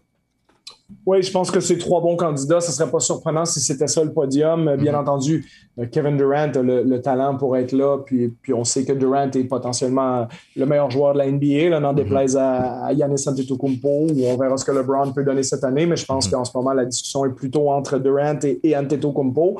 Euh, puis on sait que pour moi, offensivement, c'est clairement Durant. Antetokounmpo, c'est quel côté aussi défense et rebond euh, qui s'implique dans tout ça où il est supérieur à Durant. Mais je pense que tout le monde serait d'accord à travers la planète que si tu as besoin d'un panier pour sauver ta vie, c'est probablement à Kevin Durant que tu donnerais le ballon. Euh, et ça, c'est vrai depuis euh, pour moi une décennie. Hein, puis, euh, quand on entend des fois le débat de Durant ou LeBron, j'ai bon, la raison pourquoi LeBron est meilleur que Durant, dans, les dix dernières années, c'est que c'est un joueur plus complet, euh, qui est meilleur des deux côtés du terrain, puis qui passe le ballon surtout beaucoup mieux. Si on parle d'un des meilleurs passeurs de tous les temps, puis d'une vraie menace à prendre 10, 12, 14 rebonds à tous les matchs, euh, je parle peut-être un peu moins le LeBron actuel, mais disons celui de, Cleveland, euh, c'était clairement ça, puis à Miami aussi, alors que Durant, lui, c'est plus spécifiquement un marqueur de points. mais pour marquer des points, il n'y a pas son équivalent dans la NBA depuis le début des années 2010, à mon avis. Donc, Durant, s'il veut ce trophée-là, je pense qu'il pourrait aller le chercher, mais encore une fois, est-ce que c'est euh, comme ça que les Nets vont jouer cette saison, sachant les problèmes de santé que Durant a eu l'année passée? Il y a eu des problèmes aussi à James Harden, bien entendu. Donc, c'est des gars qui ont probablement assez d'expérience et de recul pour se dire, écoute, euh, si on y va trop à fond en saison régulière, euh, euh, on risque des blessures qui peuvent compromettre ce qu'on veut réellement accomplir, c'est-à-dire gagner un championnat au mois de juin. Mhm. Donc, c'est pour ça que Durant, je pense qu'il est plus, à mon avis, outsider, avec une potentialité si ça lui tente de, s'insérer dans la discussion. Euh, mais en même temps, Embiid, lui, euh, ben c'est le, le, gros de sa carrière se joue en ce moment. C'est d'essayer d'amener Philadelphie euh, au-dessus de cette barrière-là qu'ils ont, d'être une équipe de deuxième ronde depuis quelques années. Est-ce qu'ils peuvent finalement aller faire une finale de conférence? Est-ce qu'ils peuvent ne, pas se faire surprendre par les Hawks d'Atlanta comme ça a été le cas l'année dernière? Donc, Embiid a des choses à prouver et ce qu'il a prouvé l'année dernière, c'est qu'il est tout à fait capable d'être dans les 3-4 meilleurs joueurs de la NBA de par ses performances. L'année passée, bon, son classement au, titre de joueur par excellence le prouve. Donc, euh, Embiid va être là. Euh, je pense que Doncic est le candidat évident depuis à peu près deux ans. Il était à peu près le favori au début de la saison dernière aussi. Mm-hmm. ben, ça serait extrêmement surprenant vu l'utilisation énorme qu'il fait du ballon de le voir terminer euh, euh, loin de 30-10-10 par match hein, de, statistiques. Vraiment, l'année passée, c'était 28-8-9.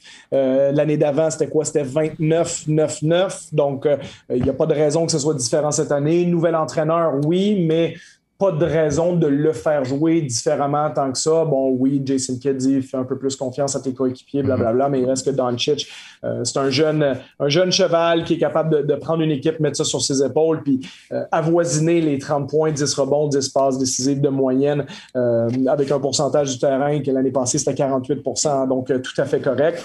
il va falloir qu'il y, ait, comme tu dis, un peu plus autour de lui, un peu plus de performance défensive de sa part, mais c'est un joueur qui a des qualités offensives pour, euh, pour mettre des chiffres sur le tableau. Puis en théorie, c'est à son tour. au niveau, au niveau narratif, c'est son tour est venu. Maintenant, ça prend, ça prend une bonne saison des Mavericks. Puis je trouve ça intéressant que tu dises au niveau narratif, parce qu'effectivement, narratif, pour moi, c'est à son tour ou c'est le temps de revenir à Yanis. Mhm. Parce que Yanis, la raison pourquoi il l'a pas gagné l'année passée, euh, bon, pas sans rien enlever à tous les autres, à Jokic, à Embiid et compagnie, mais une des principales raisons pourquoi on ne l'a jamais considéré dans la course, c'est parce qu'il était éliminé d'avance. Mhm. Pour la simple raison qu'il venait de le gagner deux fois, puis il avait été décevant en série. Ben, pas nécessairement lui euh, individuellement, bon, un peu, mais surtout son équipe. Hein. Ça fait deux ans de suite que son équipe avait la meilleure fiche en saison régulière et décevait en séries éliminatoires, même pas une finale NBA, euh, défaite au deuxième tour contre Miami. Donc, j'ai envie de dire, la, la seconde où Miami a éliminé Milwaukee, Yanis était éliminé du titre de joueur par excellence, mhm. à moins de finir la saison à, je sais pas moi, 42 points, 15 rebonds de moyenne. mais, mais comme ça n'arrive pas ben, et que ses stats étaient légèrement, mais très, très légèrement en baisse par rapport à la saison précédente, ben, euh, on l'a éliminé tout de suite, puis on a préféré mettre nos yeux sur un peu le, retour de LeBron James, l'effervescence que crée Jokic à Denver ou, ou, Embiid à Philadelphie.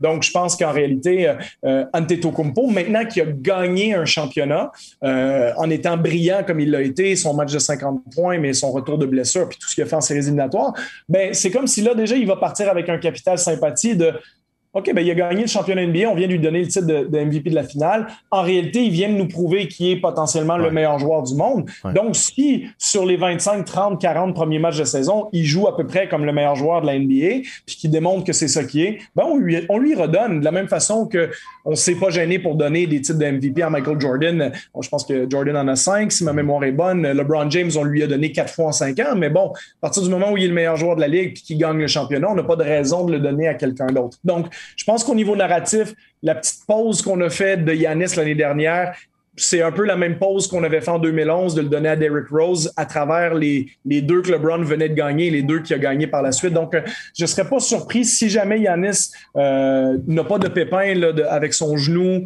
euh, qui joue un nombre de matchs suffisant, disons 70 et plus, parce qu'il y a une personnalité aussi Yanis particulière hein, positivement dans le sens où il est très affamé. c'est pas un joueur qui va jouer à moitié, il joue pas de demi-mesure, il est excellent défensivement, il prend énormément de rebonds, il marque près du cercle, il domine les matchs physiquement et, il travaille pour progresser année après année. Donc, euh, je pense que Yanis est conscient de sa place dans l'histoire de la NBA aussi, euh, puis il a faim. Donc, euh, on, pourrait très bien revoir un Yanis affamé cette année et si c'est le cas, vu son titre NBA l'année passée, peut-être que c'est pas encore le temps de se mettre à récompenser un, un, Luka Doncic de 22 ans ou qui aura 23 ans. On va pas le forcer. On, on, se, on se forcera pas à donner le titre à Luka si les Mavericks terminent, disons, sixième. Donc, il faut Exactement. et que ont fini, et que les Bucks ont fini deuxième de l'Est ou premier de l'Est et que Yanis a été le meilleur joueur de la Ligue, tu vois. Et, et, je pense pas que Jokic est le genre de candidat pour lequel on va vouloir revoter euh, une deuxième année de suite. C'est un peu comme Dirk Nowitzki à l'époque ou Derrick Rose ou des joueurs Russell Westbrook et compagnie parce que c'est des MVP qui sont, euh, je veux dire, Jokic le méritait sur toute la ligne l'année passée, mais personne n'argumenterait que Jokic est le meilleur joueur de la ligue en ce moment. Donc, tu ne votes pas MVP deux ans de suite, un gars qui n'est pas le meilleur joueur de la ligue. Tu votes MVP deux ans de suite, Michael Jordan, mm. LeBron James, Magic Johnson à la fin des années 80, Larry Bird au début des années 80, Kareem Abdul-Jabbar, Will Chamberlain, Bill Russell, ces joueurs-là, oui. Nicolas Jokic, tu ne le votes pas deux ans de suite pas impossible qu'il en regagne un dans trois ans, dans quatre ans, si les Nuggets sont champions de l'NBA, mais disons que c'est un MVP, ben regarde, on te le donne cette année, tu le meilleur joueur, mais cette année, si c'est à déterminer entre lui et Embiid, on votera pour Embiid, tu vois, on va récompenser quelqu'un d'autre.